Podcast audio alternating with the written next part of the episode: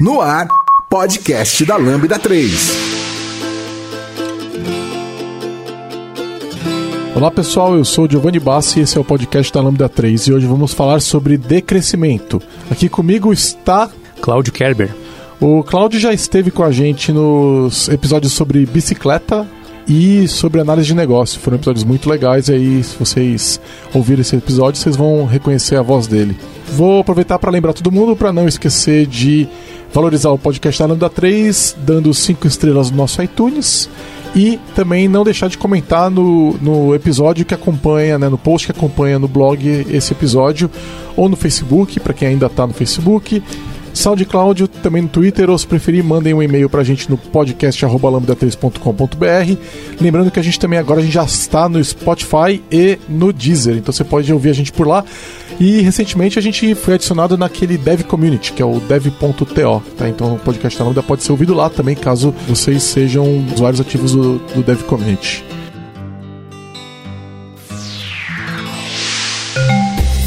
E aí, tudo pronto para ouvir o nosso podcast? Ele é produzido pela Lambda 3, uma das maiores referências do país em desenvolvimento ágil e DevOps para a plataforma Microsoft. Para conhecer melhor, acesse o site lambda3.com.br.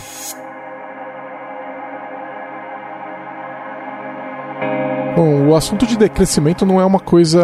É, não é um assunto conhecido da maioria das pessoas, né, Cláudio? E é, é uma coisa que você tem, te estressado muito e ali, inclusive, o Cláudio foi quem puxou o assunto, falou: quero falar sobre isso, né? O Cláudio, sempre que ele vem a São Paulo, a gente acaba gravando um episódio. É, então, é, vamos explicar para quem nunca ouviu falar sobre isso o que, que é decrescimento, é, quais são as bases disso e por que, que isso é tão interessante. Bom, falando falando assim muito resumidamente, muito claramente, é, o decrescimento ele é a ideia de que o crescimento econômico per se não é a melhor métrica de sucesso para as nossas vidas. Pontuando, essa seria a definição mais direta, né? O que é uma, uma contraposição ao, à visão econômica geral de que a gente precisa crescer o PIB o momento todo. A gente está basicamente falando de decrescimento do PIB, né? A gente está é, hoje o, se o país não cresce é um desespero, né? Então, por exemplo, o Brasil está com uma expectativa de crescimento para 2019 abaixo de 1%, se eu me lembro é, corretamente da última revisão que aconteceu, foi reduzida para 0,8 ou 0,7 e aí está todo mundo preocupado que isso vai ser muito ruim para o país, né? Aí a proposta do decrescimento é dizer que não, isso não precisa acontecer e pelo contrário, a gente precisa diminuir o PIB, é isso? Não, não. Esse é o grande problema desse nome, né? Eu falo decrescimento, você já pensa, caramba, o cara quer estagnar a economia.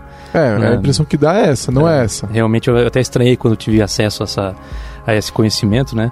E, mas a ideia é o seguinte: é, parece que ele se contrapõe ao seguinte: hoje você pensa, só pensa em crescimento e a gente precisa pensar em outras coisas. Né? Então, decrescimento talvez tenha sido o nome lá em 1975 que acharam que causaria um maior impacto né? quando, quando você levasse em consideração. Mas a consideração realmente é essa, né? Você, eu até te avisei assim, vou falar bastante coisa da minha vida pessoal. Eu tô com 42 anos e eu sempre quis ter uma casa e faz uns dois anos eu construí minha, construí minha casa e eu eu, as pessoas falavam, né? Olha, um dia você vai entrar dentro da sua casa, né? Se usa muito para vender a ideia de casa própria, é isso, mas era mais assim: você vai sentar na sua casa e vai pensar na sua vida, sei lá. E para mim o mais curioso foi que eu senti uma, uma paz, eu senti um, uma tranquilidade, assim, quando, quando eu tava olhando, assim, eu tenho uma mata lá atrás, assim. E me veio uma coisa na cabeça, eu pensei assim, cara, eu construí essa casa aqui em 2017. Né, uma casa de madeira, é uma madeira Angeli Pedra, 50 anos, sem manutenção, o negócio aguenta. E eu, diferente do lado da empresa, eu não preciso construir uma casa, 1,1 casa ano que vem. Né? E depois eu não preciso construir 1,1, uma, até que dar um É, o investimento é que a gente faz ao longo de uma vida, né? Uma vez, é uma, você só precisa de uma casa. Eu só preciso de uma casa, mas eu, mas eu, é, mas eu pensei assim, poxa, eu trabalhei 20 anos aí para fazer essa casa. E se essa casa já existisse quando eu tava aqui, né? Se essa casa já tivesse aqui quando... É, mas o problema é que a população está crescendo. né? Então, ainda que a gente, é, a gente tenha um crescimento marginal aí de alguns Vegetativo. É, exatamente, né?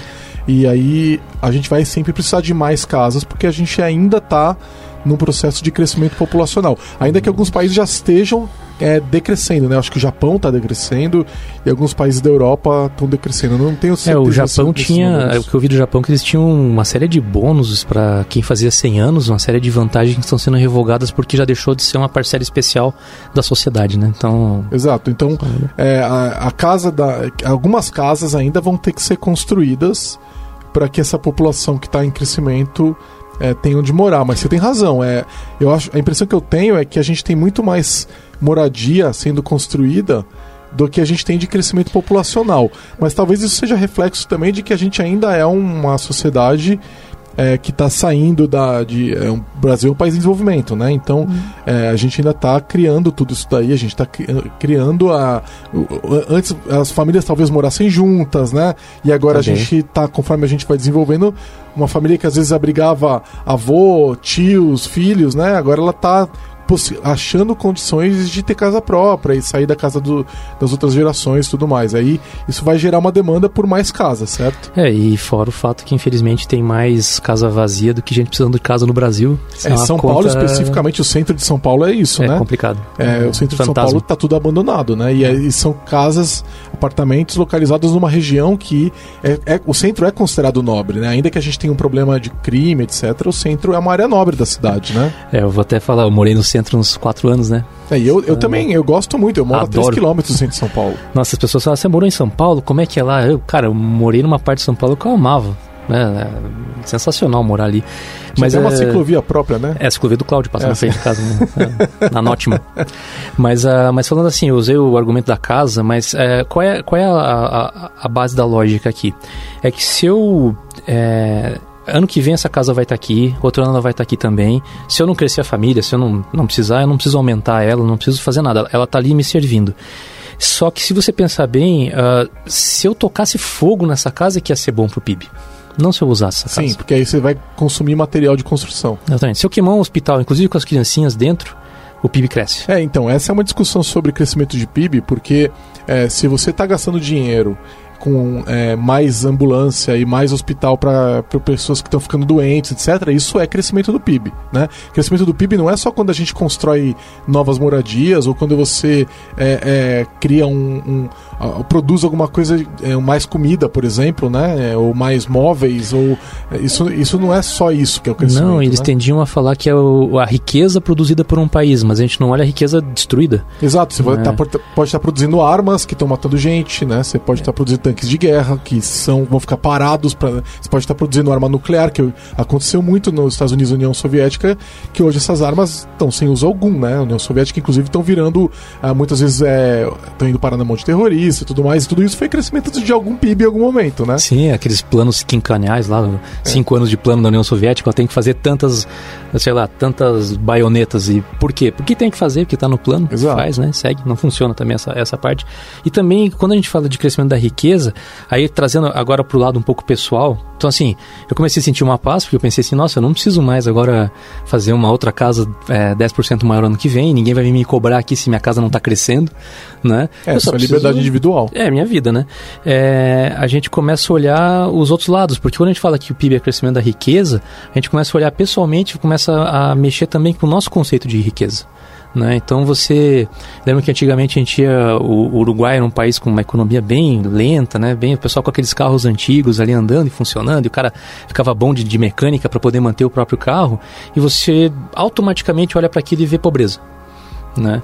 Só que você não vê um outro lado também, você não vê o lado da autonomia que aquela pessoa tem de conseguir consertar o próprio carro. Né? O quanto que ela não está dedicando do ano dela e do salário dela para trocar para o carro do ano é, que aliás é uma coisa que os economistas que fazem recomendações de bom uso, boa saúde financeira, né, para a classe trabalhadora, eles falam exatamente isso, que quando você compra um carro zero ou você compra uma casa maior do que você precisa, isso é muito ruim para a tua saúde financeira, porque você vai ter que, se você está no momento de construção de patrimônio, isso vai esses, esses ativos maiores do que você precisa, eles vão ser. Você, se você não tem o dinheiro para pagar isso daí à vista, você vai pagar juros sobre eles. E mesmo se você tem, é, você, é, o, o, o, que você poderia estar tá fazendo com esse excesso poderia te trazer mais liberdade. Né? Nos dois casos a gente está falando de liberdade, porque liberdade financeira é uma das principais formas de liberdade, né? Se você tem liberdade financeira, você pode escolher talvez onde você pode trabalhar e de repente optar por de repente trabalhar num, num lugar é, diferente que, é, por exemplo, pra, vamos falar da nossa indústria de tecnologia, né? Os melhores é, cargos de desenvolvimento de software no país hoje estão nos bancos de São Paulo, né? Os que pagam mais, né? É, e esses lugares normalmente vêm atrelados a ambientes muito ruins, né? É, lógico que tem uma ou outra exceção, né? Mas é, eles vêm atrelados a, a, a, uma falta de compreensão sobre a indústria de desenvolvimento de software, pouca inovação, pouco progresso profissional, porque eles estão basicamente pagando mais. Talvez se você tiver uma uma posição é, financeira mais tranquila, se você não comprou uma casa tão grande ou um caso do carro do ano, você pode optar trabalhar num lugar que vai te trazer outros prazeres profissionais e, que, é, e o trabalho. Esse é um dos. Você gasta nove horas do seu dia no seu trabalho, né? Mais o que você gasta indo e vindo, né? Então, de repente, você pode ter uma escolha onde você gasta menos no seu dia a dia e vive melhor em outro aspecto, num ambiente onde você tem um gerente, uma chefia mais compreensiva, trabalha com coisas mais inovadoras que te trazem outros tipos de prazeres. Eu não estou dizendo que uma coisa está errada nem que a outra está certa. Só estou dizendo que você vai ter a liberdade de tomar essa, essa opção, né? Exato. E, e é engraçado porque olha como é concorrência é desleal, né? Em média, uma pessoa é exposta a 3 mil mensagens publicitárias por dia. Quantas vezes você escolhe, você escuta uma mensagem sobre liberdade financeira real mesmo, de você pensar em fazer suas escolhas, né? Muito pouco, você não consegue quase sair dessa, dessa, dessa corrida maluca, né? É, e a gente tende a, quanto mais a gente tem, mais a gente quer, né? Essa é a nossa tendência, a gente é ensinado isso, né? A gente aprende a, a ser dessa forma, né? Eu lembro quando eu comecei a trabalhar, que eu ganhava super pouquinho, e aí eu pensava, nossa, se eu ganhar, aí eu via um outro colega que ganhava bem mais, né? Eu falava, nossa, se eu ganhasse que nem essa pessoa, eu ia, eu ia ser muito rico, assim, eu ia. Eu não sei, não sei nem o que ia fazer com esse dinheiro. né? E, e, a gente vai chegar lá e aí você gasta todo esse dinheiro. Não sobra nada. Você fala, nossa, eu tô ganhando muito mais, aonde tá indo o dinheiro? Não, tinha um amigo meu que ganhava 14 mil em 2003, cara. Esse cara. Milionário. Ele, não, é, ele morava em São Paulo, né? Eu, eu tava em Floripa e ele. E eu falava, cara, mas o que, que, você fazia com essa grana? Eu falei, cara, eu tô sempre pobre, porque eu saio com os caras ganhando 50. É, Era. É, né? Você sabe que isso tem uma questão de medida de felicidade, né? Porque é, felicidade não é você ter mais dinheiro, é você ter mais dinheiro que os seus vizinhos. Você já viu essa pesquisa? Não. Depois não. eu vou procurar, eu vou colocar, eu coloco ela atrelada no post, eu ver se eu acho. Mas é, eles perceberam que você é, você é mais feliz se você tem mais dinheiro que os seus vizinhos. Então, uma boa maneira de você ser mais feliz é se mudar para um bairro mais simples, que tá para as pessoas que estão, para as pessoas que estão à tua volta elas ganharem menos que você. Nossa. Né? E aí, é, é, é, é então, eu. eu é, nesse caso aí, o que, que vai acontecer? Talvez uma das coisas que aconteça é você conviver mais com a realidade dos outros e ter mais empatia e agradecer até, se sentir mais agradecido pelo que você tem, né? Você fala, uhum. nossa, eu tenho aqui um, um carro é, de 5 anos. Né? E se você mora num bairro que todo mundo tem um carro zero, você vai se sentir mal. Mas se você mora num bairro que todo mundo nem tem carro, você vai ficar super feliz. Tá, mas aí a gente entra naquele negócio da rede social que eu escutei esses dias que a, a mulher falou uma frase sensacional que é você fica comparando o teu bastidor com o palco dos outros, né? Que é uma coisa, é um jeito de viver e medir a tua felicidade muito cruel, né? De ficar na comparação o tempo todo, né? Isso é, é complicado. Agora, eu acho engraçado agora falando do lado pessoal, né? Eu, depois de sete anos muito felizes aqui em São Paulo, agradeço muito essa terra aqui que me tratou muito bem. É, voltei para voltei para Florianópolis. Eu tinha um terreninho lá legal que vim também vender o corpinho aqui em São Paulo para ajudar a pagar esse terreno. É o corpo, a única coisa que a gente tem para vender. É, é, cara, é isso é, que quer dizer proletário. Só a única coisa que você tem é a prole. Exatamente. Eu só posso. se amigo, se você trabalha, se você trabalha para viver, você, né, você tá com a gente. Eu tenho uma posição. né? Não importa se você tem uma empresa, etc. É, a pergunta é muito simples. Você pode parar de trabalhar por um ano sem isso afetar a sua vida, o que, que vai acontecer no próximo ano? Né? Então imagina só, se eu ficar sem, sem nada de dinheiro, é, sem renda nenhuma. Sem renda, sem renda, dinheiro, né? Sem, renda. Sem renda, é, exatamente. Você para de trabalhar. Sem uma renda nova. Se você. É, se a sua vida desmoronou, você é pobre. Você é classe proletária. Né? Você, não importa se você tem uma padaria, não importa se você tem uma pequena empresa de tecnologia. Se tem acesso a bem de consumo. Não, se você é. tem um carrão, uma boa casa tal. Você parou de trabalhar. O que, que vai acontecer na sua vida? Né? Se você vai começar a ficar endividado, é, vai ter que parar de pagar, vai parar de ter acesso a um plano de saúde, a tua mãe que você ajuda lá no céu não vai ter mais essa ajuda, isso vai te trazer uma série de problemas, ou seja, você é obrigado a trabalhar, você é classe proletária, né? Então, se você é capaz de viver sem trabalhar, por definição, para mim, você é um capitalista. Você é capitalista. Se você não consegue fazer isso, você é classe proletária. É que só um capital bem gerido te traz uma receita não, que você não precisa é, e, se preocupar. E, e se você for avaliar a classe média brasileira, é, eu vou, aí eu vou tocar na paulistana, que é a classe média brasileira mais rica, é a paulistana, né? Uhum. Ela, é, ela acha que ela é rica, mas normalmente quando ela fica velha, ela percebe que ela não é rica. Porque ela não consegue viver de renda. Hum. O, o, Brasil. Isso era verdade, na década de 70, se você se aposentasse naquela época, você conseguiria continuar vivendo. É o famoso viver de renda, acho que eu cresci. Viver de renda, a gente ouviu eu cresci isso. ouvindo isso, que era o sonho, né? É, eu vou ficar velho, eu vou vender alguma coisinha e eu vou viver de renda, né? Então, ah, legal, eu tenho uma casa na praia. Aí eu vou vender minha casa e eu vou viver de renda. Legal, quanto custa sua casa? Um milhão de reais? Não vai viver de renda. Né? Um milhão de reais não dá para uma, uma família de classe média paulistana viver de renda. Né? Então, o que tem acontecido agora é que é a geração que está se aposentando, está ficando velha agora, que está com seus 65, 70 né, anos, mais daí para mais, né? Que está precisando se aposentar, que está ficando doente, que está nesse momento da vida, né? Eles descobriram que eles não conseguem viver de renda. E eles estão inconformadíssimos com esse fato. E a gente, a nossa geração, a gente está com 40 anos, né, mais ou menos, a gente muito menos, a gente não vai viver de renda. Sim, e aí, é, então a gente é classe proletária, não importa se você tem uma empresinha, né, que pode quebrar amanhã ou depois, a gente nunca sabe, né? Eu tenho conhecidos que quebraram na época do, do plano cruzado, né, na, do plano Collor. Esse pessoal quebrou, porque você nem tudo tá sob seu, aliás, a maioria não, não tá sob seu Collor, por, meu Deus, o plano Collor, o meu pai é gente de banco, cara. Ele ele tava no banco não deixando as pessoas sacar o dinheiro. Exato, delas. exato. Tinha gente tinha negócio em andamento, gente comprando caminhão, gente comprando carga. Hum, é, deu calote no outro porque não, não, não podia. Cara, foi foi Exato, horrível. isso está além do seu horrível. controle, né? É. Então, aí que acontece que você vai, vai chegando naquele momento que você já não tem mais tanta força, vontade de trabalhar e você não vai ter que continuar trabalhando porque você é classe proletária, pro, proletária e a única coisa que você tem é a prole. Você uhum. não tem capital. Agora, como é que a gente escapa disso, né? Porque é, é muito, muito triste isso, né? Você olha assim, poxa, quer dizer então que vou trabalhar até morrer como muita gente que eu conheci no Chile, fui várias vezes pro Chile esse último ano aí, onde é a meca da previdência, como é que é, capitalização, né, aquela coisa toda. Sim, é que os, é. que os velhos estão se matando, né, a maior índice de suicídio entre É, não, conheci um, velhos, né? eu conheci um cara que teve um ataque cardíaco no meio do trabalho e deu uns dias depois ele estava de volta trabalhando, né, 50 e poucos anos, né, vas a morrer trabalhando? Sim, voy a morrer trabalhando. E, mas, é, bom, do mesmo jeito que a gente pode dizer assim, olha, eu vou ser feliz porque eu estou vivendo com os vizinhos mais pobres é, e vou me sentir melhor. Então, vamos dizer assim, eu, eu defini que a minha felicidade é, é isso. É, quem define hoje em dia o que é a tua felicidade são as 3 mil campanhas publicitárias por dia que você escuta. Exatamente. Hoje é isso. Não precisa você ter opção. Você tem que ter muita força de vontade, é, muito estudo, muita consciência para poder se livrar disso. Exatamente. Inclusive, foi bom você falar isso porque eu sou um homem branco de 40 anos, 41 anos.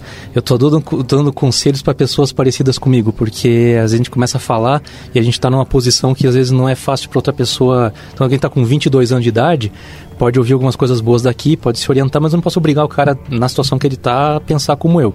Mas quanto mais cedo você começar você reescrever o que, que é felicidade para você, o que, que é teu objetivo, o que, que te deixa bem, observar, né? Parar e observar assim, pô, me sinto bem fazendo o quê? Né? Mais cedo você pode se libertar também, porque a. Você olhar o PIB como crescimento econômico como meta de, de sucesso é tão arbitrário quanto as métricas suas de sucesso. Então, vou usar o exemplo que você deu é, você vai morar num, com os vizinhos mais pobres para você ficar mais feliz. Afinal de contas, você vai olhar sempre teu carro tá melhor, você tá sempre, sempre na frente. Cara, eu fiz o contrário, contrário absoluto. Eu dei muita sorte, foi lá em 2008, na crise de, de 2008. Então vou dar um conselho assim, se puder guardar dinheiro, guarda dinheiro que não dá uma crise, você vai lá e compra o que você quer. Essa é, essa é, é sempre o melhor momento. Tenha, né? é, melhor... o cavalo e, mais passa uma vez, a reconhecendo o privilégio, porque é aquela velha coisa, né? É só você gastar menos do que você ganha, né? Ah, nossa, super fácil quando você tá com a vida... É, exatamente. Exatamente. É. Então a gente reconhece que isso não é um negócio fácil, mas se a pessoa que está ouvindo é, entender que é, é, ela, ela, ela tá num momento que permite isso, então É. guarda e gasta no momento que está em crise, né? Eu vou falar que assim. Agora, por exemplo, São Paulo, o Brasil inteiro está no momento onde os imóveis estão com valor muito menor, né? É, e o, e o, imóvel ele pode não parar de. Ele pode parar. Ele não, não baixa o valor, mas ele para de subir e a negociação já fica bem melhor do que aquele oba-oba. Eu, eu já vi terrenos ali em Floripa que na época do oba-oba até 2016 era mil reais um metro quadrado, meu Deus do céu, uma coisa insana, né? Aí você olhava assim, 15 anos antes era quase nada. Então, Sim. mas o que eu ia dizer é que você pode. Eu, eu comecei a fazer isso aos 25, tá? Foi aos 25 que eu li. Um pouquinho antes dos 25 eu li um livro que me estragou a vida que eu tava. Esse é outro problema do Brasil, né? A gente só vai ter aula de filosofia uma outra pessoa em algum momento da vida, né? Eu fui fazer aula de filosofia na faculdade de administração e um dia eu cheguei pro professor e falei, cara, essa vida aqui tá muito esquisita. Porque eu tinha um Fiat Uno, tava o tempo todo pensando em como é que ia fazer para trocar ele por uma coisa melhor embora eu adorasse aquele carrinho. É, sempre correndo, e eu parava e via aquela cidade é, empolvorosa, aquela correria toda, e para onde vai, para onde vai. Me sentia esquisito. Eu falei com essas palavras bem mal faladas que eu falei agora para ele, assim, dele olhou assim, assim cara, tem um livro para você aqui, chama Walden ou A Vida nos Bosques, de Henry David Thoreau, né? Vai lá, lê esse negócio e depois a gente conversa. Ah, o cara me estragou, né? É, Henry David Thoreau foi o cara que criou a ideia de desobediência civil. É outro livro dele que ele, que ele criou. E o que esse cara fez a gente é vai que... botar o link do livro, né? Ah, sim, sim. Para o pessoal poder acompanhar no do Goodreads ali. É, esse cara é, inspirou Gandhi, inspirou, tipo... É, foi um russo que indicou para Gandhi ler quando estava preso porque na desobediência civil ele parou de pagar os impostos dele porque ele não concordava com a guerra contra o México nem com a escravidão. Isso é 1849, né? Então, uhum. eu não concordo com essa coisa aqui, eu vou eu vou parar de pagar esses impostos. Foi preso, né? Mas ele era um cara, tinha uma fábrica de lápis, a família, né? Foram lá, pagaram a fiança dele, ele ficou bravo, inclusive, porque estragou o processo dele. O protesto Acabou dele, dando né? mais dinheiro ainda pro governo. É, o protesto não funcionou bem, né? Mas, mas ficou essa... de classe média nunca dá certo. Né? né? Mas ele fala assim, cara, quando você não concorda com alguma coisa, você pode se rebelar contra ela também, né? E a gente hoje pode se rebelar contra esse, essa visão de, de sucesso. Mas, é, voltando na, na questão da casa, né? Eu tive sorte de conseguir esse terreno. Esse terreno hoje eu não compraria ele. Ah, é muito insano, né? Eu comprei faz 11 anos. É uma ilha ainda. Tem toda aquela questão, todo mundo quer morar lá. Eu sei que nem é todo mundo quer morar lá, mas muita a gente é fala... A demanda é alta. E eu consegui, esse terreno é muito bom. Ele tem 600 metros quadrados, né? Tem uma reserva florestal atrás que não pode ser, não pode ser destruída, né? Então tem bastante mata atrás. Rua bem tranquila. E as casas que tem ao redor são gigantescas. Cara, as casas que tem ao redor da minha casa são. É tudo gente com muito dinheiro. Olha, se não é muito dinheiro, é muito financiamento. Não, mas é. Foi muito, muito capital ali. Pra você ter uma ideia, minha casa foi construída em quatro meses. A casa do vizinho levou.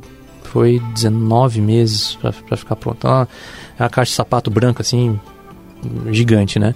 E isso foi muito louco porque isso começou lá em 2003, quando eu parei de usar o carro para trabalhar.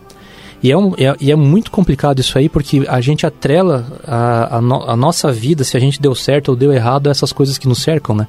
Então, eu chegava num lugar sem carro, eu me sentia, sentia mal. As pessoas te julgam, né? É, elas te montam naquela imagem, né? Hoje eu já tô com aquela imagem diferentão, então assim, eu chego assim, chego com a minha bicicleta dobrável em algum lugar lá pra fazer alguma coisa. Eu fui fazer entrevista de trabalho em outra cidade esse dia, eu fui de bicicleta, né? Cheguei lá, dei um, uma ajeitada e fui.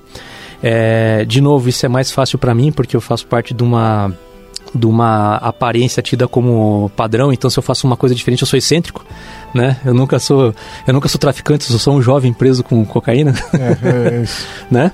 Então também levamos isso em conta, né, Giovanni, que isso, isso acontece, então por isso que eu não saio dizendo para todo mundo por aí, é, leve uma vida simples, pareça mais simples, porque é difícil, mas vai parecer mais simples se para você conseguir um emprego em lugares, determinados lugares você não pode parecer mais simples. Mas a casa é pequena, o nome da casa é La Casa Pequena, né? casinha pequena. Essa casa tem 600 metros quadrados, tem um pedaço que é reserva e a casa ocupa 47 no chão, sendo que na frente a gente está plantando e atrás a gente está ajeitando, fazendo um jardim, plantando outras coisas. Depende e aí, o do fato sol. de você ter vizinhos é, com casas maiores, mais endinheirados e tal, e que ostentam é, de alguma forma isso daí, é, isso não te faz sentir pior? Agora não. Agora não. Olha, eu vou dizer que até quando eu comprei o terreno ainda fazia, porque eu, eu, eu tenho projetos guardados é, de uma casa bem maior naquele terreno. Ainda não tinha fechado essa, essa concepção. O que ficou agora ficou caricato, né? Porque do mesmo jeito que eu era o cara que chegava de bicicleta no trabalho, agora eu sou o cara da casa amarelinha lá que tem um monte de árvore. É, é, fácil achar minha casa lá no, na rua, né? Você sabe disso. Mas, mas o que, que aconteceu? Eu tive que é, remodelar, né? O que, que era esse bem-estar para mim, né? E a gente, eu fui redescobrindo depois de um tempo que a ligação com a terra para mim era uma coisa importante. E, e, eu fui lembrando meu bisavô que plantou coisa pra caramba, minha mãe que subia nos pés de bergamota. E vi, cara, é, é essa vida. É, eu fui para São Paulo, eu via, vi São Paulo acontecer na minha frente. Né? Eu tava conversando com o Giovanni antes, é, visitei a primeira casa que eu morei em São Paulo. Ela tá de pé ainda, com o meu, meu roommate tá morando lá ainda, mas é uma casa que quase foi cortada por uma nova avenida né, que quase, quase passou por cima. A gente vê isso e você começa a dizer, cara, quais são as coisas que as pessoas valorizam, né? Elas valorizam o sossego, valorizam ar puro, valorizam a tranquilidade. Então, assim, a casa não tem cerca, né? Eu tentei fazer uma casa que não, não dá vontade de alguém arrombar por exemplo. Sim. Então, assim, não tem cerca atrás, não tem mato atrás. Mas esse também é um privilégio, né? Super. Você tá num lugar que você pode não ter uma cerca. Super, super. Tanto que você, talvez não tá, né? Você tem que ter... é, eu, eu tenho Todos, eu e todos os meus vizinhos. Tem, exatamente, exatamente. Temos, temos portões altos. É, aquela coisa assim, ó, é difícil alguém chegar aqui depois de 20 anos trabalhando por uma coisa e falar, olha só, eu tenho isso aqui, né? É 20 anos de vida, né, indo por um caminho, assim, pra, pra chegar nesse pedaço. Mas eu vou dizer uma coisa para você hoje. Se não fosse naquele lugar de Florianópolis, provavelmente eu estaria morando mais pro mato mesmo, mais longe de um centro urbano hoje para ter isso. Isso para mim tá ficando mais importante. É que casou de eu ter sorte de estar tá, de tá ali, sabe? Mas não tem essa, essa visão. A questão que eu queria falar é o seguinte. É, a gente falou dessa história do PIB, falou de como que um país inteiro, inclusive, pode correr pra caramba e no final ele acaba é, obeso, doente. Endividado. Tá, só para lembrar que obeso e doente não é a mesma coisa, tá? Então não vamos falar só doente. Doente, endividado. Infeliz. Com as floresta queimada, com os rios sujos. Eu queria dar os parabéns para São Paulo, que né, a gente tem a melhor iniciativa de crowdsourcing do, do mundo, que é o Rio Pinheiros. Tá todo mundo contribuindo para ele todo dia. Sim. Né? Pensa aí e como é que continua sujo. Como, não, contribuindo, inclusive. Exatamente, né? é. Da, daquele jeito. É... é um problema, é uma, é uma vergonha, né? É a gente está, depois de é. tantos anos, tantas décadas, é, e a gente, como sociedade, é incapaz de resolver esse problema. E, era, e é um dos rios, né, que era Cara, lindo eu, no entorno da cidade. Eu morei né? por anos do lado de um rio que eu não podia chegar perto. É. Né? E assim eu, como tá o Manduateí também, né? Também. Mas assim, o que é a pobreza e o que é a riqueza? Por exemplo, meu pai mora em Florianópolis, no continente, a 800 metros do mar. Só agora, depois de muitos anos, estão começando a despoluir a Bahia a Bahia Norte ali em Florianópolis. Meu pai vive ali desde 2006 e nunca tomou um banho de mar a 800 metros de casa. Isso é pobreza. Meu pai é pobre. É. Meu pai não é rico. Meu pai é pobre. Ah, mas o apartamento dele é limpinho, é o sexto andar lá, a cobertura lá, que tem uma vista, não sei o que, uma vista pro cocô. Muito triste. Você vê a vida que tá dando lá em Florianópolis agora que tá limpando a Beira-Mar Norte, porque aquilo fica. É só para você olhar. Vamos ver né? por quanto tempo, né? Porque as, as regulamentações ambientais elas estão sendo desmontadas nesse momento, né? Então, então, então acho. Enquanto você, de um lado, você limpa, do outro lado você está tendo é, uma remoção dessas leis que garantem que vai continuar limpo no futuro, né? Tem, só que eu acho que o foco das remoções está no tá na floresta, né? Tá no interior. Estou sentindo que as prefeituras estão começando a acordar devagarinho. Florianópolis assim começa a acordar devagarinho para dizer, caramba, eu estou estragando isso aqui, eu preciso deixar isso aqui melhor. Então talvez num, num, nível mais micro fique mais difícil, porque você consegue chamar a pessoa que não dá bola para a Amazônia, ou vê a Amazônia como uma coisa super simbólica, e uma Mata Atlântica e olha ali e vê um cocô boiando na frente dela ali, digamos que seja mais tangível, né, o, o problema na, na cidade. É, São Paulo, já, eu acho que a visão é bem diferente. É assim, a gente já é, tá lotado de gente, a gente não, não cabe mais ninguém, e mesmo assim, com tudo sujo, as pessoas continuam vindo. Então deixa assim. É. Talvez seja aquela coisa, eu tava brincando que em Balneário Camboriú eles construíram um prédio gigantesco. Né? E eu tô querendo propor lá como catarinense que a gente libere Balneário Camboriú todas as leis para que seja o nosso lugar de teste. Então, antes da gente estragar o resto do Brasil com alguma coisa, a gente, ó, faz lá, vê como é que vai ficar. É, e a gente nem tá falando de dinheiro para gastar para arrumar isso daí, porque é, a gente tem uma, um problema de, de é, poluição constante, né? A gente tem que passar algumas regulamentações e começar a multar pesadamente quem faz errado. Isso aí não tá tirando dinheiro dos cofres públicos, tá trazendo dinheiro para os cofres públicos. Isso só não acontece por relacionamentos bem escusos que acontecem entre a iniciativa privada, que é a corruptora, e, e, e o, e o governo. Então, assim, Sim. é só para deixar isso claro que o governo é o lado fraco desse negócio. A, a, os nossos rios estão sujos por causa da, da, iniciativa privada, não por causa da, da. É a corrupção, mas a gente sempre fala do lado do governo. A corrupção parte do lado da iniciativa privada, ela parte das empresas. E mesmo se você pegar, entregar o Rio Pinheiros para uma empresa limpar, se essa empresa cercar o rio e cobrar ingresso para você entrar, o que você está fazendo com o nosso patrimônio? Né? Ah, mas é justo, ela fez o trabalho e. Poxa, mas é, eu moro ali do lado e não posso ir, vou ter que pagar, vou ter que pagar ingresso para ir. É gentrificação que a gente conhece, né?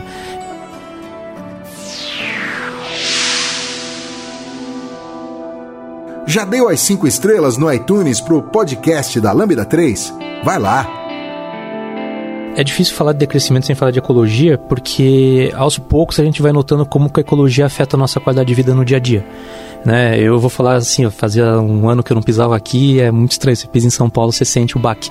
Passei sete anos muito felizes aqui, gostei bastante, mas eu tô até meio tonto hoje porque eu cheguei de manhã aqui e realmente eu ando, eu ando entre Florianópolis e Tubarão, é uma cidade menor que a outra, né? Tubarão tem 100 mil habitantes ali, tem bastante, bastante natureza. É, mas eu queria falar assim, falando de ecologia, é, falando de iniciativa privada, existe uma coisa muito covarde é, no mundo chamada externalidades. Sim, né? É um conceito econômico. É um conceito econômico. Então é o seguinte. Vai explicar, é, explica o conceito. A, então, a externalidade é, é tudo aquilo que a tua atividade econômica gera. Né? E a gente foca principalmente no que é negativo em relação a essa atividade econômica. Então, assim, eu posso ter uma empresa que ela é aparentemente lucrativa, vamos dizer lá, uma empresa de papel, só que essa empresa está acabando com o rio por exemplo. Ou é um custo que ela divide com a sociedade, só que ninguém está pagando, né? Toda. Quem paga esse imposto é a gente. Então, a gente, além de você ter uma carga tributária regressiva que pune a pessoa que tá que tem a cesta básica mais básica né, hoje em dia, essa pessoa ainda está dividindo todo esse, esse problema. É, a gente está é. basicamente falando de, de uma empresa que está roubando o povo e está guardando dinheiro. Né? Então ela, ela, pega um bem, ela pega um bem social ela usa esse bem de alguma forma para na montagem de algum produto ou serviço e usa, vende esse produto ou serviço e não repassa, não devolve o dinheiro desse, desse bem que ela, social que ela utilizou. É, a gente tem vários exemplos interessantes de externalidade. Né? O, o carro é, é, ele causa uma externalidade de poluição e de uso do espaço público. Então, toda vez que alguém sai com o carro na rua, ele está causando uma externalidade para todas as outras pessoas. Ela está poluindo o ar que todo mundo respira e ela está ocupando o espaço na rua que todo mundo usa. Então, é, é, por isso que a gente fala que você não está no trânsito, você é o trânsito, né? Exatamente. Por causa dessa questão, é essa questão de externalidade. Então, é, é, somente quando a gente atribui custo à externalidade é que a gente re realmente faz com que aquilo seja pago pela pessoa que está usando de fato o bem e, social. E para mim isso é livre mercado. Isso é livre mercado. Livre mercado não é eu pegar um, um, um bem de todos e privatizar para mim e aí cobrar em cima disso. Livre mercado é eu pagar os custos da minha, da minha operação todos né? E aí o que eu lucrar é meu. Por isso né? que eu, esse é um dos motivos, por exemplo, que eu defendo o pedágio dentro de áreas urbanas, pedágio para carros em área, dentro de áreas urbanas muito concorridas. Porque o uso do espaço público naquela região, ele é concorrido. Então, se você quer andar de carro lá dentro e você não é uma pessoa, por exemplo, que tem uma necessidade de locomoção, você não é uma pessoa idosa, ou seja, você está usando o carro por comodidade, é, isso deveria ser, você deveria pagar a sociedade para usar aquele espaço. Eu, eu morro eu morro de vontade de fazer isso, eu só tenho uma ressalva que realmente eu vou ferrar com o tiozinho do carreto. Não, então, é... mas aí é que tá, você pode abrir espaço para esses casos. Então, para quem precisa as pessoas não têm que pagar, porque elas. É, como é, era o diesel, né? Você usava diesel para transportar, não para usar uma caminhonete na cidade. Né? Exatamente. Né? Então, a gente está. É, é, é, quando a gente fala, não, eu vou, eu já pago IPVA. Não, o IPVA ele não paga as externalidades, né? não paga nem a parte que o SUS gasta é, com gente paga. que morre no trânsito. Exatamente. A gente perde um Vietnã por ano. A realidade é que os carros, né? Eles acabam causando muito mais problema do que eles resolvem, né? Então, é, o carro é um, um, excelente exemplo de causa de externalidade. É o legal que você fala que causa mais problema que resolve, porque a gente está em uma época de discussões muito extremadas, né? E parece que é tudo ou nada. Mas é, é muito clara essa questão. O, o, o existe, a gente está falando sobre a felicidade, né? O último estudo que eu vi é bem antigo já, é 2010, mas vale como quando você estuda assim, dinheiro traz felicidade. Que teve de psicólogo já estudou isso aí nos Estados Unidos, não é brincadeira, sociólogo. É, e aquelas a, a resposta é sim. E aí em, em 2010 era até 10, como é que é? Até dava 10 mil dólares, não, desculpa, 70 mil dólares por ano. É, sim. Essa ele tem- conta tem um de ano teto- me quebra as. Tem um teto de ah, quando o dinheiro traz felicidade. É. Além daquilo, não traz mais, é, né? ele, ele, você chegou nesse ponto, é, o dinheiro ele traz felicidade até aquela curva vai até o momento que você diz assim, ok, não me preocupo com dinheiro. A partir desse momento, daí quanto mais dinheiro você jogar nessa não conta, faz mais diferença. não vai fazer diferença. E aí eu quero falar um pouco sobre. Eu já falei do caso da minha casa, né? Que é meio esquisito, meio, meio diferente.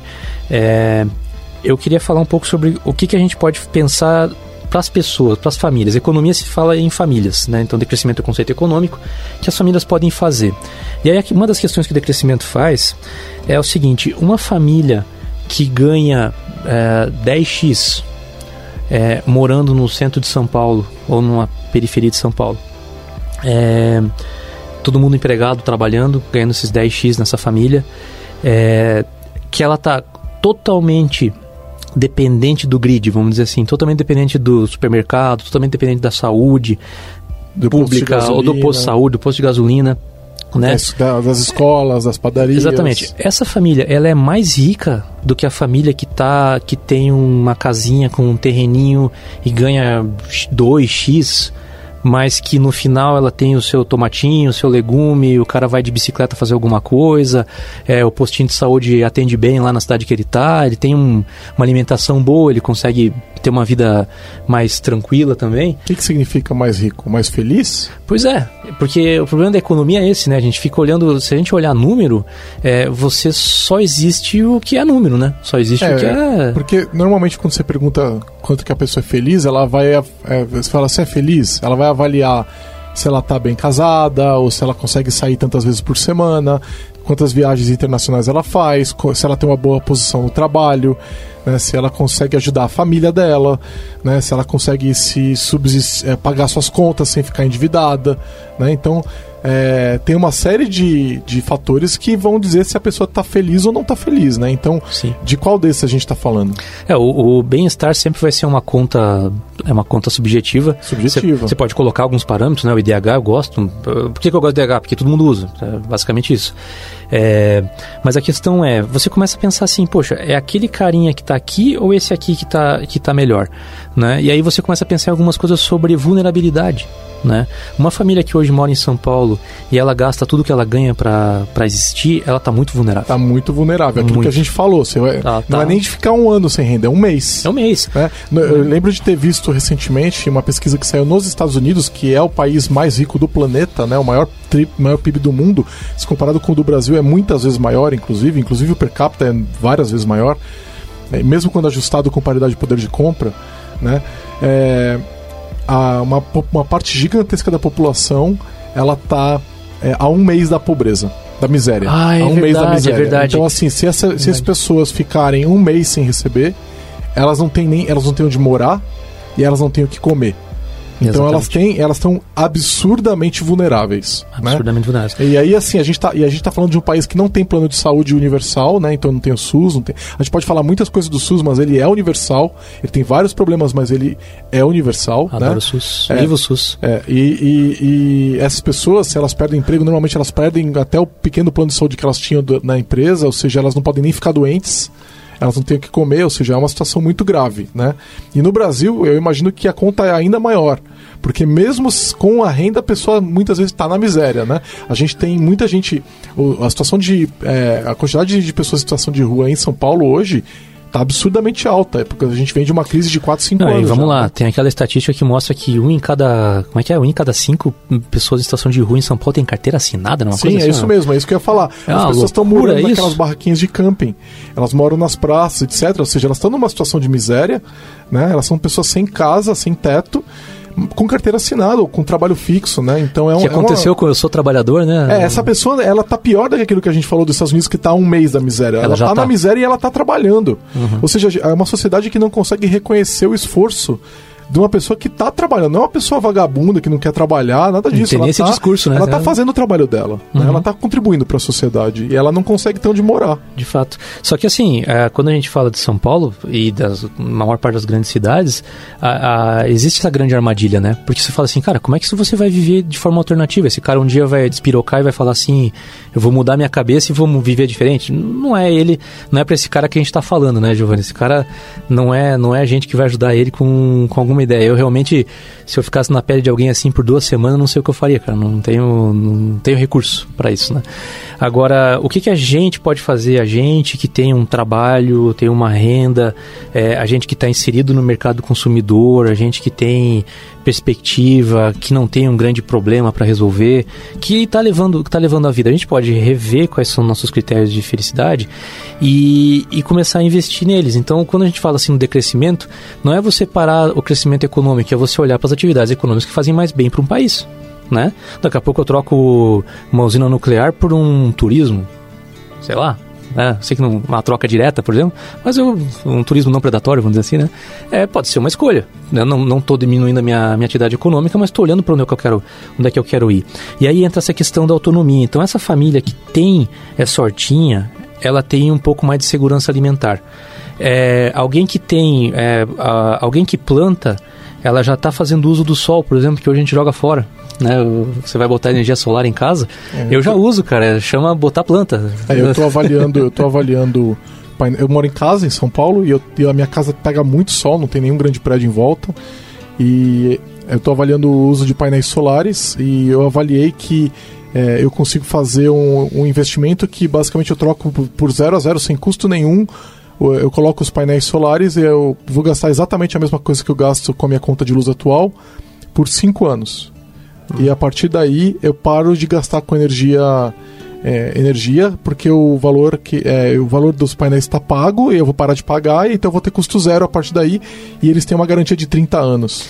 Então, daqueles próximos 20. Ah, e quando terminar os 30 anos, eles garantem 80% de eficiência ainda dos painéis solares. Poxa. Ou seja, aquilo vai ficar por muito, sei lá, quantas décadas décadas depois disso. É que não é mecânico, né? Outra coisa. É, exatamente, né? E, então, é, é é um, é um investimento que. Mas é um investimento que só quem tem crédito e quem tem condição de fazer consegue fazer. Porque imagina se todo mundo fizesse isso, é, a gente estaria numa situação de uma pressão muito menor sobre as usinas elétricas brasileiras. Só que só quem está numa situação como a minha, que tem crédito no mercado para fazer o financiamento de 5 anos, consegue fazer. Uhum. Então não é uma coisa para todo mundo, né? E a outra coisa interessante que eu, que eu acho que a gente tem que falar é que é, essa classe média que pode fazer isso, né, ela é uma parcela muito pequena, porque a maior parte da população está muito, muito pior que isso, ela não uhum. consegue fazer esse investimento. E a classe alta, ela, ela não consome. Ela, ela, guarda o dinheiro em atividades não produtivas, no mercado financeiro, na verdade. Então, nunca adianta você, quando você aumenta a concentração de renda, você diminui a, a, a circulação de dinheiro na economia. Porque a classe rica ela não, ela não gasta o dinheiro que ela ganha a mais, ela guarda. Né? Então a gente, tem, a gente tem que fazer de alguma forma o dinheiro chegar nas classes mais baixa socialmente, economicamente, pra, porque ela, tudo que a classe mais baixa ganha, ela consome, o que gira a economia. Elasticidade e a classe média, ela consegue fazer investimentos como esse que eu estou falando do painel solar. Uhum. Né? Então, e fazer um negócio que traz sustentabilidade também opcionalmente. Né? Ninguém é obrigado a fazer, mas ela pode fazer. Não, e, e assim, a gente começou aqui falando que não está falando para alguém que esteja fora da nossa. Da, que tem as nossas. É, a nosso alcance para fazer as coisas, né? Mas para quem tem, cara, você tá precisando fazer alguma coisa, muda alguma coisa, por favor, porque é, a classe média ela é escutada pra caramba, ela, ela, ela é escutada em pesquisa, o movimento de consumo dela é observado e, e é ela que tem tempo, ela, ela não tá desmaiando de sono no busão voltando para casa de noite, ela tem tempo para pensar e para tomar uma mudança na sua vida, né? Então, dessa galera eu cobro, eu não cobro mais ninguém, é dessa galera que eu tô cobrando. De quem tá em cima não tem como, como eu falar. Eu tô nem ouvindo a gente. Não estou nem ouvindo, não tenho nem acesso a isso. Mas quem está aqui na, do meu lado aqui, infelizmente, pouco, muito menos gente do que podia ser, a gente tem que fazer alguma coisa. É, não dá para falar de decrescimento com quem está pensando no que, que vai comer amanhã. Não, não, não, ou, não, não. Ah, tá pensando do seu nome que está sujo no Serasa. Não, não é, não, é não. Essa conversa não é para essas pessoas que estão já numa luta diária muito, muito difícil, é. né? Mas quem sabe, é, com um pouco de exemplo, em vez de ficar falando, é um pouco de exemplo, é, a gente quebra algumas coisas também, porque a classe média adora é, puxar o padrão de vida para cima, para que a classe que está de baixo olhe e veja mais para cima, ainda adora. Também eu não vejo que, que benefício Sim. a gente traz disso, né? Pensar que alguém está com financiamento de um veículo ali que não devia ter, é, sofrendo por causa de uma aparência, porque o... É, e você sabe quanto tempo dura a felicidade com um carro novo? Quanto? Três meses. É. É, tem, estudos, tem estudos sobre isso, eu vou ver se eu acho também para linkar, tá? Mas é, é, de fato existe uma mudança na tua vida quando você compra um carro novo. E essa mudança, ela, ela passa logo depois de três meses. Então, vai variar de pessoa para pessoa, né? Mas, em geral, aquele cheirinho de carro novo, aquela sensação... Então, imagina o seguinte, você trocou por um carro que tem um conforto adicional, né? Então, você tava com um carro manual, agora o novo é, é automático. Ou você tem uma direção hidráulica que você não tinha antes. Ou alguma coisa no som é muito melhor, né? Ou agora o carro é mais espaçoso para você levar sua família e tal. E tudo aquilo é verdade, são funcionalidades de fato. Que você tá aproveitando, você tá usando, elas fazem diferença na tua vida. Só que a sensação psicológica passa em três meses de nossa, estou no carro. Você se acostuma. Aquilo passa a fazer parte da sua vida, né? Então, a, é, e aí que acontece? Logo depois desses três meses, você passa a olhar para o próximo. Ah. E aí você fica. Por isso que tem muita gente que troca de carro com uma frequência muito alta, porque é, é esse. Cara, é tipo esse hit, sabe? Você, é uma droguinha, é, aquele, né? é aquela droga, aquele pico, né? Que você quer sentir aquilo de novo. Aquilo foi tão bom. E se você atrelar isso, né? Conectar esse problema ao fato de que a gente está sempre procurando sentir essa alegria, essa felicidade, porque a gente está com ela tão defasada em tantas outras frentes. Então é, é muito difícil até você julgar a pessoa que está fazendo isso, porque ela está com tantos outros problemas. Ela está com problema no trabalho, às vezes ela não está bem com a esposa, às vezes ela não está. E aí você fala, pô, mas eu quero trocar de carro para me sentir melhor, ou eu quero comer mais esses doces, e aí acaba passando, passando, é, passando por problemas de saúde. E a questão do, questão do né? carro como realização do teu sucesso, porque Exato, esse é outro problema esse também. É, esse é muito mais grave, na verdade. Nossa, né? mas, cara, esse é o que mais faz falta. É, eu comecei a olhar assim e dizer assim, cara, eu, eu, tive sucesso? É, parece que sim, eu tô me sentindo bem da vida. Onde é que tá minha realização de sucesso? Porque como eu não fiz um casarão, eu não tenho um casarão para chegar na casa de ninguém. Tudo bem, eu tenho seis bicicletas, eu sei que parece exagero, né? Só tenho seis bicicletas hoje, não tenho carro, não uso é, carro. A indulgência são, são as suas bicicletas. São as bicicletas, né? É, mas, cara, acho que as seis bicicletas, tá falando com o Uber ontem que ele, elas me incomodam menos que um pneu de carro, né? Cara, uma roda de carro me incomodava mais que, que seis bicicletas. Mas é, como é que eu converto, né? Como é que eu tangibilizo que eu tô feliz, né? E se você tá nesse momento ali, é quando você compra o carro. É, você faz essa, essa, essa compra, você ganha esse, esse badge, né? Ó, é, eu, eu costumo brincar que se as pessoas transassem mais, elas iam gastar menos. Eu, uh, eu, eu, eu, acredito, eu, eu acredito para mim, eu acredito de verdade que se as pessoas tivessem vidas sexuais mais saudáveis, saudáveis mesmo, elas estão satisfeitas, elas transam não porque que uma porque também tem uma, uma um uso do sexo como instrumento de venda, né? É muito, ele é muito comum as propagandas. Eles não, eles não transam também só porque descobriu que os pais transam mais que eles, né? Que é, comum exato. também. É, também tem ainda mais essa nossa, a nossa geração transa menos que a geração que anterior, né? Pô, é, mas é, a gente lembra das propagandas de cerveja super sensualizando as mulheres, né? As mulheres negras, a, os homens negros, né? É, as pessoas em geral são sensualizadas em propagandas de, de todo tipo. Hoje em dia está mais limitado, né? Mas o, o, o a gente é, eu acredito que se a gente estivesse tendo vidas sexuais que é, a gente estivesse transando por opção nossa, né? É, e, e, plenamente consciente disso, a gente estaria tendo menos vontade de consumir, né? Então, e aí lembrando daquele ditado, né? Tudo é, tudo é sobre sexo menos sexo. Sabe? Menos sexo, é sexo é sobre poder, né? Mas é, voltando assim, se as pessoas Não, só... transando é, vamos falar de ser gay que nos deixou, né? Mas que, é, saudade do que a sua mensagem fique. É, exatamente. Vamos, vamos caminhar ao desbunde, né? Ao desbunde.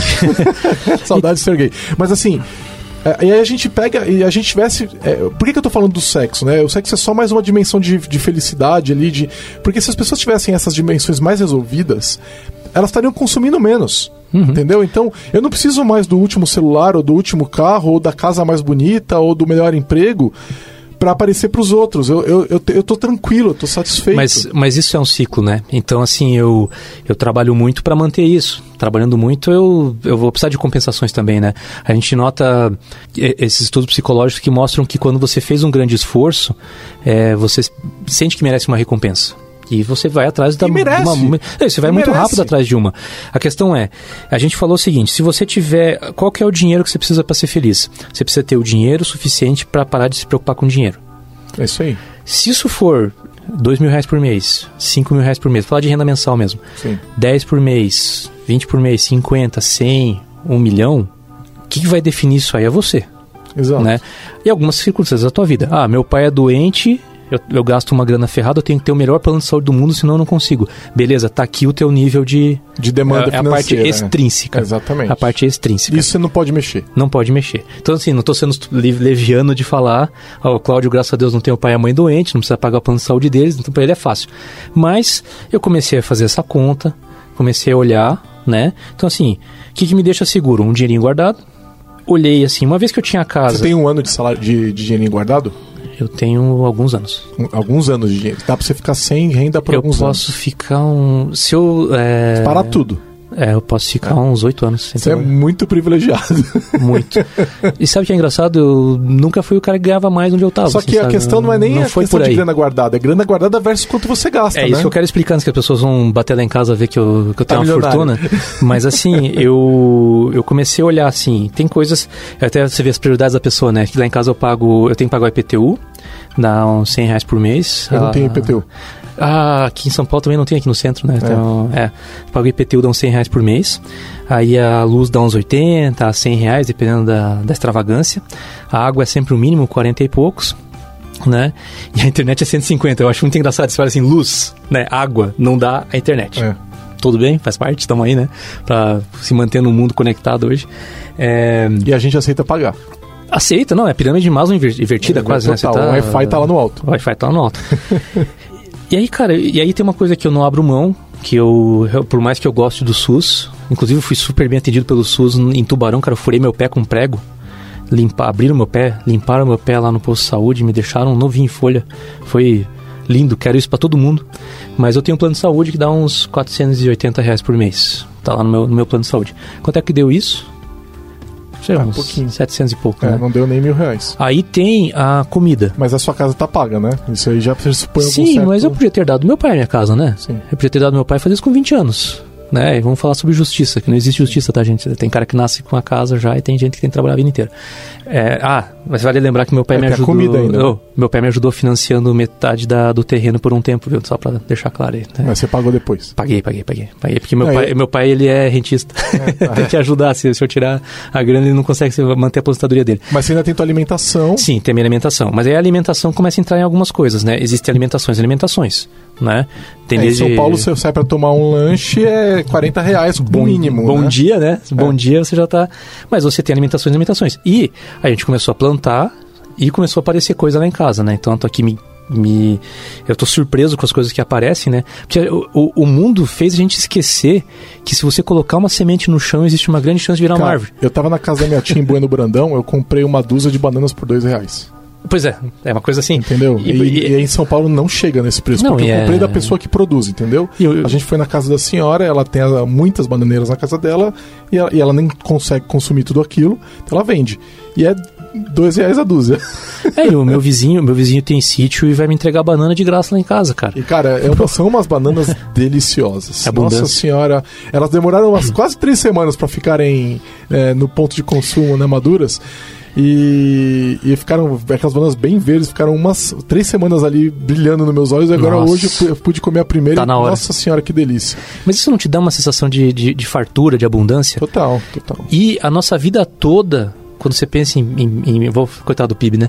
Quando você pensa em produto interno bruto, quando você pensa essas coisas, é o contrário de abundância, que é escassez. Escassez. Né? Escassez para todo lado. É, o, a, a crítica da, da- dos comunistas ao capitalismo é que o capitalismo só, de- só, sobre, só existe se houver escassez. É né? a hora que. E a é, crítica contrária dos, dos capitalistas é que o comunismo só produz escassez. É, porque você fica.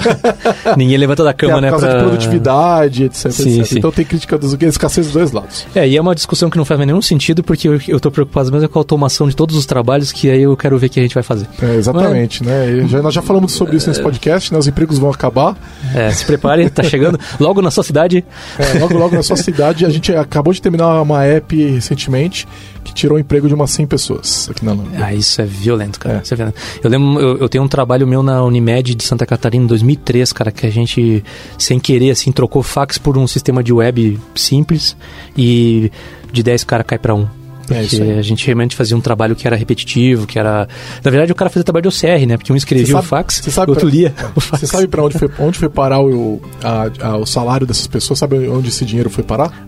Eu tô muito curioso. É no bolso do dono da empresa. Pois é, inclusive eu queria taxar essa parte, eu queria taxar quem ganha com automação. Ai, ai, ai. Bom, mas vamos lá, né? Senão daqui a pouco eu me confundi aí com stalinista aí, mas vamos. mas, mas você lembra que você falou de abundância, né? Então, assim, lá atrás de casa deu psales, que é uma fruta que tá 62 reais o quilo no mercado. Né, começou a dar psales, que é aquela bonitinha que coloca nas, nos docinhos. Começou a dar framboesa selvagem e pimenta. Eu fiz geleia com as três. Então, assim, eu sei que é difícil comunicar essa coisa, o cara vem começa a falar do nada isso aí, você trabalha aqui em São Paulo com desenvolvimento e tal, mas para um pouco e começa a olhar. Aí você começa a olhar para tua geladeira, cada vez você tem menos embalagem, né, de coisa e mais coisa que você tem em casa. Ah, vou pegar um tempero, já começa a pegar em casa, tá ali na frente. Então a gente tá plantando as frutíferas agora, tá plantando outras coisas, é, e daqui a pouco vai começar a plantar legumes, né? Eu casa. gosto muito, eu tenho um pequeno quintalzinho em casa, né? E eu, a gente planta também, né? A minha uhum. esposa planta. A gente não, a minha esposa que tem o jeito com essas Tua coisas. esposa que te salva essas é. coisas, né? E é, eu, vou, eu não planto, eu não sei fazer, eu não ligo, não, não tenho prazer, não é uma coisa que não tem conexão comigo isso, né? É, mas eu vou te falar que eu gosto de consumir as coisas que ela faz, que ela planta. Tem, entendeu? Um, tem algo especial. É diferente, né? é diferente. As, as, as, frutas, às vezes, elas são menores, às vezes elas são só diferentes. Algumas são melhores, outras não são melhores, uhum. né?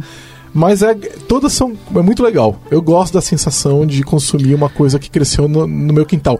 E você sabe de onde vem a, a a, a, a matéria-prima, fisicamente falando, quando você pega uma, uma banana de uma bananeira, sabe de onde veio a banana?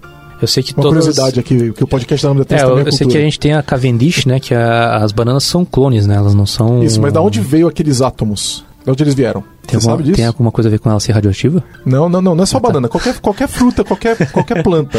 Da onde vem as folhas, da onde vem a fruta, da onde ela veio? Da fotossíntese? Os átomos. Da fotossíntese? Da fotossíntese. Não, da, fotossíntese da é conversão. Raios, é. é. mas eu consigo converter fótons Isso, em mas matéria. Ali são, ali são elétrons, não são, não são prótons. É, da onde estão vindo aqueles átomos? Tá, os prótons então? Os prótons, não lembra, sei. Da onde estão vindo? Não sei, professor. Então, a, a resposta mais comum é que eles estão vindo do chão, uh -huh. né? Só que não estão vindo do chão. É, do chão vem água, vem, vem nutrientes. Nitrogênio. Exatamente. Eles vêm do ar, cara. Cacete. A, a, planta, ela produz as frutas do ar, o carbono é retirado do ar. Você sabe que as frutas fazem foto, elas fazem, ah, claro. elas respiram ao contrário. Claro, claro. Elas claro. pegam gás claro. carbônico e soltam oxigênio, certo? Sim. Esse gás carbônico é o que vira a fruta depois. Sim. Entendeu? Então quando você está consumindo, né? É, eu quando, por exemplo, eu tô, eu, eu, eu moro próximo da Marginal Tietê, né? É, eu estou consumindo a fumaça dos carros basicamente. É esse gás carbônico. Que pena as... que você não é uma árvore, né? É. não, elas transformam eles em fruta, né? E aí a gente consome. Então, é, é, é, é, muito interessante. É o processo inverso de quando a gente faz exercício. Quando, da onde, pra onde vai o peso ah, que é, você, você perde? queima pela respiração. Você né? perde, o peso é perdido pela respiração. É, que E igual a MC ao quadrado acontece quando você queima um fósforo, não precisa ter uma usina nuclear. É, mais ou menos não, né? Mas, é. né? não. Mas é, não, mas se você... Não, não, não, é, a gente não produz essa tanto de energia quando... Não, não, não, mas a, a, quando você queima, quando você queima o fósforo, você tem uma perda minúscula de, é, de matéria. Exato, mas a energia não está nem próxima do que a equação não, prediz. Não, não, tudo bem, mas é. Você faz essa conversão, né? Ela acontece.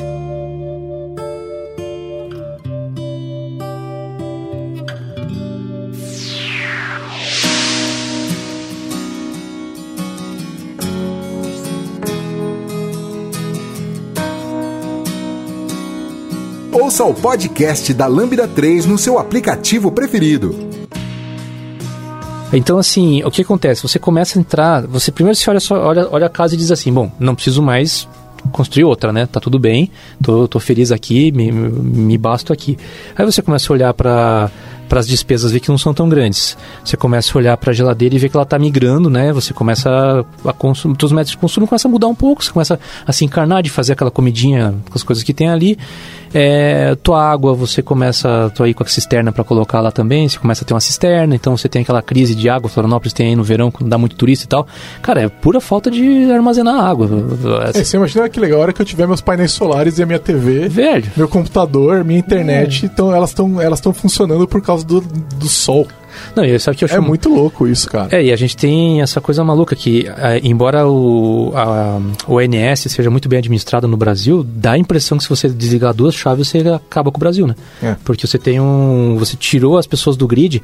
É, em 2003 teve o grande blackout de Florianópolis, foram 52 horas de blackout. Então, é, mas você sabe que se eu tiver painel solar e a luz cair, eu não, ela, eu, minha luz cai também, né? Você tem que devolver para o é, grid? Você não pode. É, você, hoje o que acontece é você devo, se você tiver absorvendo excesso. mais energia, excesso de energia, uhum. você devolve pro grid e recebe por isso. Uhum. Isso quer dizer que, por exemplo, se eu pegar e ficar um mês morando na casa de um amigo, eu vou ganhar o valor equivalente à minha conta de luz atual, entendeu? Uhum.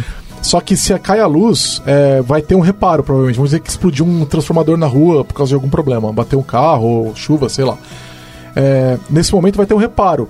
Se eu estou devolvendo energia para o grid, eles vão desligar o grid para poderem fazer o reparo. E eu estou uhum. devolvendo energia para o grid, eu posso dar choque nas pessoas do ah, reparo, ah, entendeu? Então, mas esse é o tipo de coisa que acontece quando só tem o Giovanni na rua. Quero ver quando tivesse 9 de 10 pessoas na rua com isso, você. Cadê o grid, né? qual é a preocupação deles uh, com isso. É, mas aí você começa a juntar essas coisas e você começa a dizer assim, Cláudio, quanto você precisa por mês para parar de se preocupar com dinheiro? Aí você começa a responder às vezes dois mil, dois mil quinhentos reais. Cláudio, você precisa aceitar projetos ruins para ganhar dois mil reais sendo desenvolvedor de software ou analista de sistema, o que você for? Não. Não, no mercado que tem hoje não, não precisa. Você precisa trabalhar seis dias por semana? Não. Você precisa trabalhar até de noite? Não, não preciso fazer isso. Você começa a sair daquele ciclo. E aí, como eu não tenho é, mais isso, eu não preciso compensar isso com alguma coisa. É, é que assim, trazendo isso para o mundo real, das pessoas que não trabalham com tecnologia, né? É, as pessoas não têm emprego em abundância igual a gente tem. Não. Né? Então, o emprego é um mas, negócio... Não, mas peraí, mas imagina você é. autodiminuir a sua dependência de emprego é, mas dependendo do que, que você trabalha. É, ainda assim você tem alguma dependência. Né? mas mas é, você diminui. Você diminui. Você fica com muito diminui. menos medo, você pode às vezes pegar um trabalho que é mais perto da sua casa e pagar menos. Não, e, e se você conseguir ter uma vida, né, fazer, buscar esse decrescimento, né, e com muita sorte, sendo muito privilegiado, guardar um pouco de dinheiro, isso quer dizer que numa eventualidade de perda de emprego, porque as pessoas que não são de TI, elas perdem emprego, né? Uhum. E ficam sem emprego por uns meses, ou às vezes anos, né? Elas conseguem passar por esse período de baixa sem se desesperar. Né? Exato. Né? Então, e o preço, é, e, e, e esse fato de você não precisar se desesperar, isso não tem preço. Porque imagina que você perdeu o emprego, né? Então, eu venho da área financeira, contábil, sou formado em administração, assim como você, né? que coisa, né? É. Aí o. o é, é, é, não tem tantos empregos nessa área, né? Ela tem não. menos. Mas se eu estou numa, numa posição onde eu tenho um custo mensal muito baixo, de repente a minha esposa segura a onda por um tempo. Porque é, Cara, vamos falar de uma família, a gente normalmente tem mais de uma pessoa e, com renda. E vou, e vou falar mais né? para você, que aí vem meu lado mais sonhador, que é voltar ao Brasil para uma época anterior, olha só, que é o seguinte, é, quem sabe teu vizinho, é. porque o, o, vizinho tem banana em abundância, precisa... É, Não, eu ia falar, você é, pode fazer um bico, você pode fazer ele... com pequenos, pequenos trabalhos pontuais, pequenos frilas, você de repente cumpre é. esses dois mil reais. Pago, entendeu? pago Você teu... não vai ter, de repente, a sobra que você tinha antes e você não vai, de repente, sair para comer um hambúrguer gourmet todo fim de semana. O teu filho vai para uma escola pública, só que você vai passar mais tempo com ele. Exato. Então, Vamos lá. Mas assim, é, é a paz de espírito de saber que você não tá na beira do desespero, que você tá tranquilo, isso aí isso te faz bem psicologicamente. Você vai viver melhor, você vai ver mais. Você vai ter uma expectativa de vida maior. Vai. Né? E eu tenho a impressão de que os grandes capitalistas, grandes capitalistas não querem que a gente saiba disso. Porque se a gente fizer isso, a gente vai consumir menos, isso vai virar um decrescimento do PIB, né? E a economia pode vir a parar. Né? Ela vai diminuir muito, né? É, vai ficar uma economia de coisas essenciais, né? Então, Exato. assim. O... Se a gente trocar de carro a cada 15 anos Nossa. e não a cada 3, 4, isso vai gerar uma, um problema na, na, na, na indústria automotiva, né? E o problema é já deveria ser assim. O carro deveria ser um bem que você troca a cada 15 anos. Né? Eu vou trocar o meu agora depois de 15 anos, inclusive. Né? Aquele né? Civic, né? É, eu tenho o mesmo Civic, Caramba. mesmo carro é, há muitos anos, né? Porque é, é igual celular, cara. Enquanto tá funcionando, e eu não vou trocar porque o carro tá ruim. Eu vou trocar porque meu carro. Eu entendo que o espaço da minha casa é meu, da minha família, não é do meu carro. Ah, ele é grande, dorme, né? Meu carro dorme na rua, né? é, eu é uso os espaços que seriam de garagem para minha família, né? Uhum. É, porque eu poderia ter uma casa maior com garagem, mas isso ia ter um, ser um compromisso financeiro maior e eu não quero esse compromisso, uhum. né? É, por decisão, eu quero, eu quero ser mais livre, né? Então, Exato. tá bom. Só que aconteceu, começou a acontecer que. E eu tô há anos com meu carro dormindo na rua, né? E aí. É, é libertador, né? É, é, é a gente, quando a gente começou a. mudou pra essa rua, a gente é, eram os únicos que eram os malucos que punham o carro pra dormir na rua. É meio escurinha aquela rua, né? É, não, não, não, não, é, nem é bem iluminada. Não sei é sem saída. É a, rua, é a rua sem saída, mas é bem iluminada. Nossa. Só que tem um clube na rua, né? Então, é a gente, a gente tem bastante movimento na rua e tal, né? O que acontece é que passa bastante carro, apesar de ela ser saída, tem passa bastante carro. E aí, de vez em quando, algum maluco acerta o carro. E aí eu fico muito irritado. eu fico irritado que acertam o carro, e aí é, é o, o, isso tem me irritado, então o que a gente vai fazer? A gente vai comprar um carro menor, né? E vai botar ele, tipo, é, numa área mais tranquila que eu consigo estacionar ele, que não vai ser na rua, entendeu? Mas é aquela partezinha na frente da tua casa? É, exato. Ali é cabe, eu acho. Ela cabe, desde que seja. A gente vai comprar um 500, sabe? Alguma coisa assim, bem é, eu vi que o Nissan um, March também é bem pequeno. Um Mini, alguma coisa assim, bem pequenininho. E vai deixando ele lá porque o carro atual tem quase 5 metros de comprimento. E né? vamos lá, né? Olha que sacanagem. O carro que é pra ser pequeno, que é pra ser opção, é só o cara hipster ali que vai comprar. Não, eu podia comprar um uma Uno. nota essa. Eu podia comprar não, um não, mas, mas é uma pena que É esse que carro. Mas tipo, uma vez eu fui olhar um Smart, que seria um carro, por exemplo, faria um. O Smart, você compra o Smart por 25 mil reais é, hoje. agora, né? É, você compra um usado, são carros poucos, pouco rodados. Uhum. Inclusive, é, é, numa viagem que eu fiz, eu pude alugar um, um Smart. É, eu só não, não tô considerando mais o Smart porque o esquema de troca de marcha deles é muito chato, assim. Ele dá uma, ele dá, ele fica meio lento. Ele troca de forma muito é muito conservadora a marcha. Então, tipo, a 15 por hora ele, troca, ele coloca a segunda e ele é, é lenta a troca. Então é meio irritante pra mim. Mas o Smart era a minha primeira opção. Se não fosse, depois que eu aluguei, eu desisti dele. E aí agora eu tô considerando talvez um Mini ou um desses outros carros menores aí. Agora a gente falando. A gente vai falar de carro. Cara, carro, carro pautou minha vida, assim. Eu, eu, eu parei de usar o carro em. Ah, eu nunca compro carro zero, viu? Eu quero quem tem dinheiro de verdade, É, eu gosta não de gastar sei- com isso que gaste. não sei também que é isso. Eu tenho dinheiro pra carro zero, só não vou gastar com isso, É, cara. Não, não sei o que é isso. Mas eu parei de usar o carro em 2003 em Florianópolis porque era insuportável, cara. Eu tava as últimas horas de trabalho do dia era pensando como é que ia fazer pra voltar pra casa, que eu atravessava a ponte pra ir pro continente.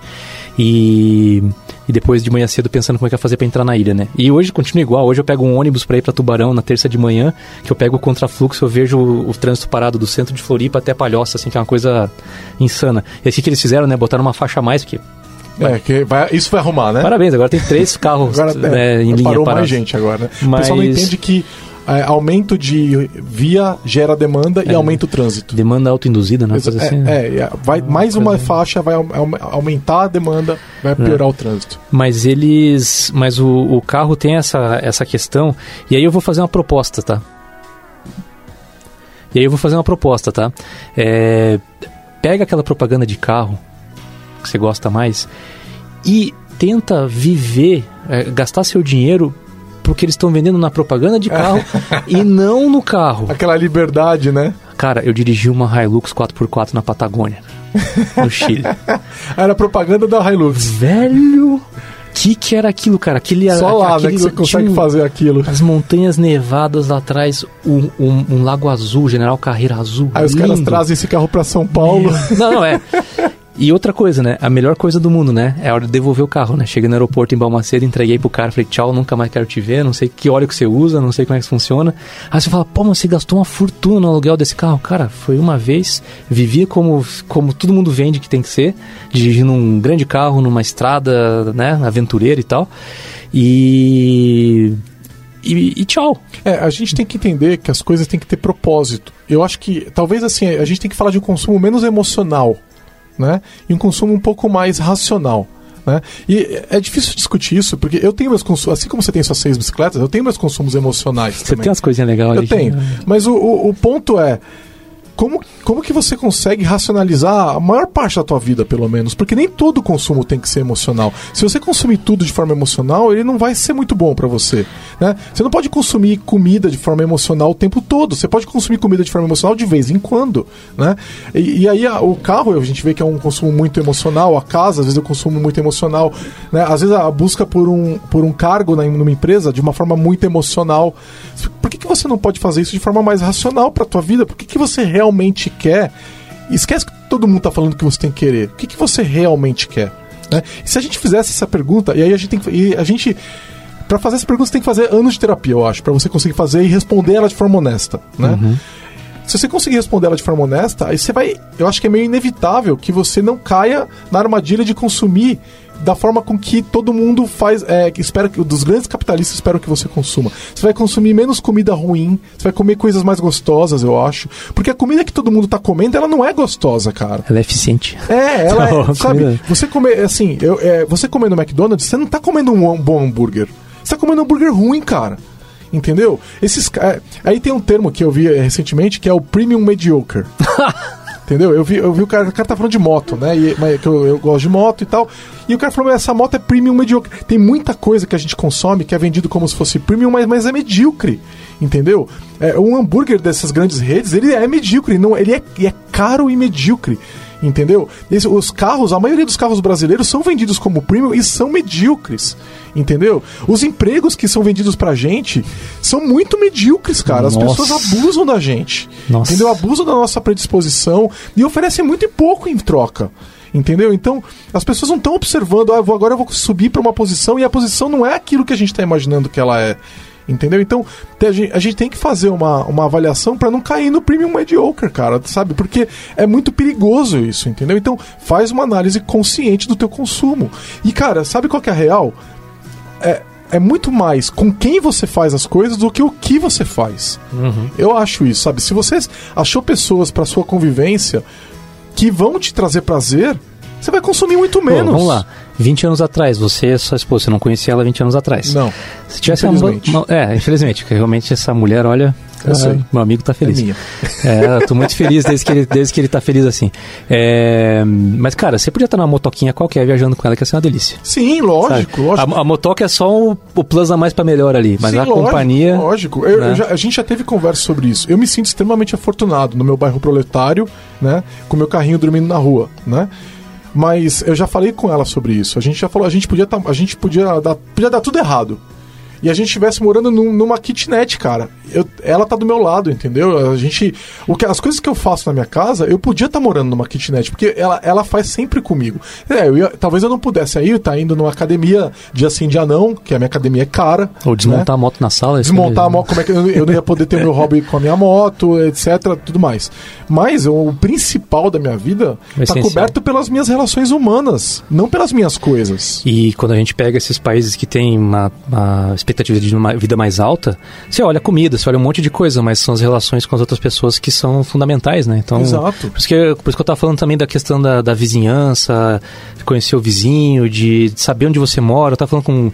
Eu, eu, eu tava falando com, com um cara lá em Tubarão ontem, né? Eu falei que eu morei em São Paulo e tal. É, eu falei, cara, o essencial para mim é gostar de onde você mora. Né? É, onde vai ser depois a gente vê, mas se você está gostando de onde você mora, você já ganhou um grande pedaço da, sua, da, tua, da tua vida nesse ponto, né? Então, assim, eu adoro contrariar as pessoas falando que eu adorei morar em São Paulo, que vivi muito bem aqui, fui muito bem tratado. Tem que fazer as ressalvas, né? Olha onde é que eu morava, onde é que eu trabalhava, o que, eu fazia, mas realmente é, foi contra-intuitivo pra caramba. Eu fiquei adiando a vinda para São Paulo por 10 anos quase. Né? Eu olhava para cá e dizia, não, isso aqui é loucura. Eu vinha aqui, fazia uma reunião e voltava. Né? De repente eu me vi aqui, peguei uma bicicleta, comecei a andar pela cidade, vi que tinha gente, gente muito interessante e fiquei sete anos, né?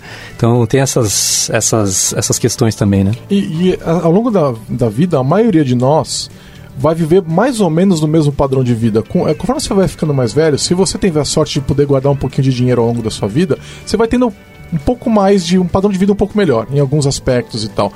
Mas não é isso que está fazendo diferença na tua felicidade. Não. E aí a questão toda é aonde você está aplicando essa diferença. Né? Se é na, na, nas suas relações humanas, na construção, etc., ou se é em, são em coisas que passam. Né? Porque o celular que você comprou esse ano, é, é, você, vai, você não vai lembrar dele daqui a cinco anos, porque você está trocando toda hora, por exemplo. Você não vai lembrar dele. Né? Então, será que o impacto dele é tão grande assim na sua vida mesmo? Vale a pena? Né? Tanto. Será que às vezes você está deixando, por exemplo, vamos dizer que você gosta de música, mas aí você pegou e fez uma prestação e comprou um celular. Mas agora você não pode pagar o Spotify. Né? E você não consegue ouvir as músicas que você gosta. Valeu a pena a troca? Entendeu? Então, será que não valia a pena ficar sem trocar de celular e, e, e alugar as músicas e ouvir o Spotify? Entendeu? É, é, a gente precisa fazer mais dessas perguntas, entendeu? É, e de novo, são perguntas para quem não está desmaiado de sono no ônibus voltando para casa. Exato. Ou, por exemplo, eu dei, dei aula em um cursinho, cursinho popular aqui em São Paulo.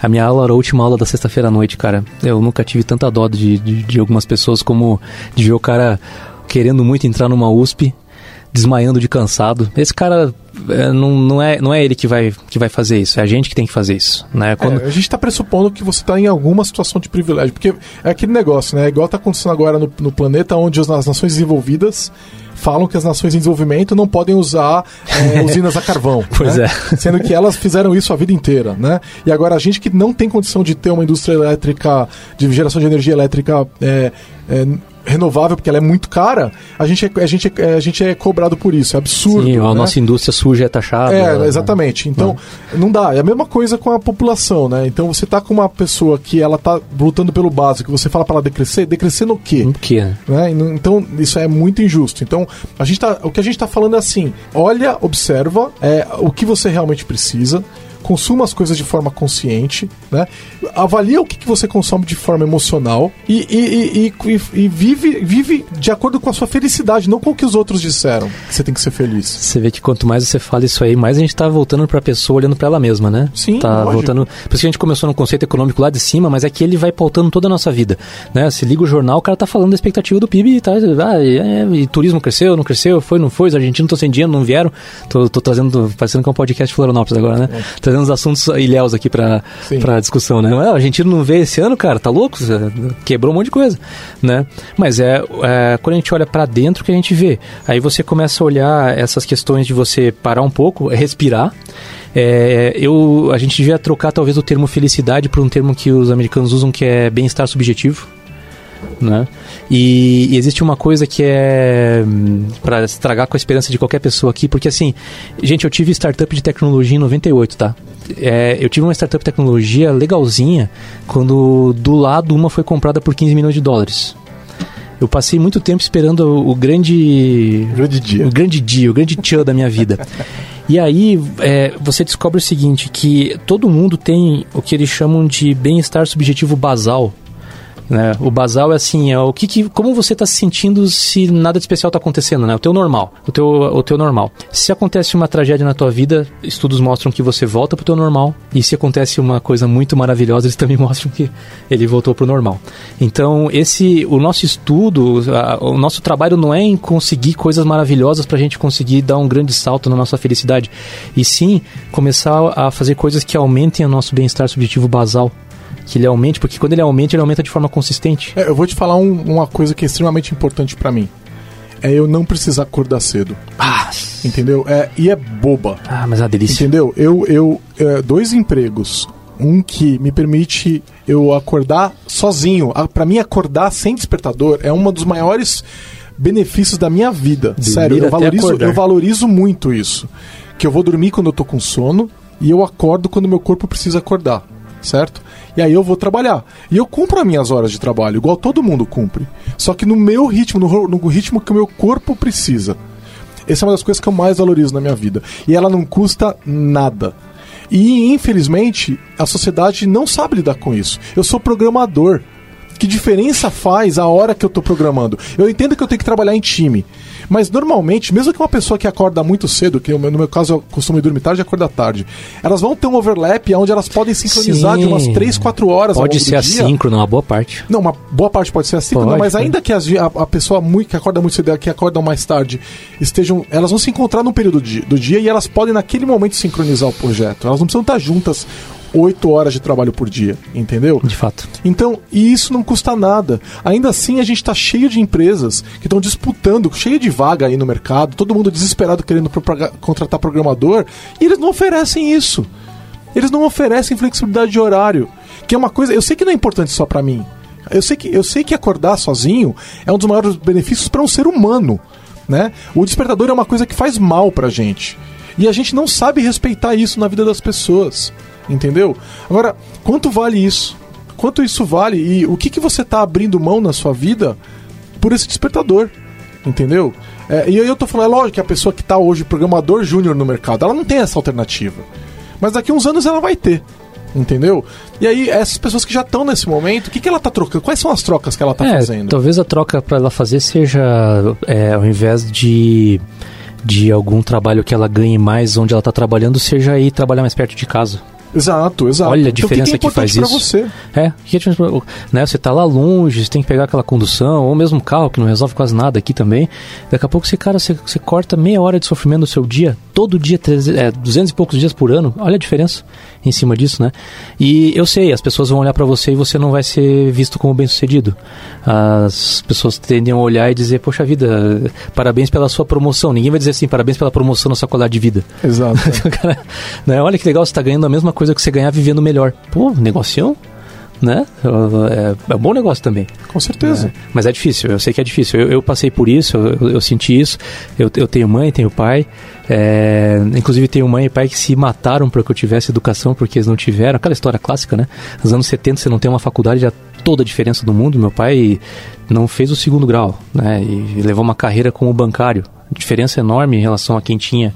É, é até difícil explicar esse conceito, né? Dizer, cara, olha só, eu tô em casa. É quarta-feira à tarde eu estou em casa. Você não tá no escritório? Pois é. Eu acordar, minha esposa trabalha em casa, né? Ela é autônoma, trabalha em casa.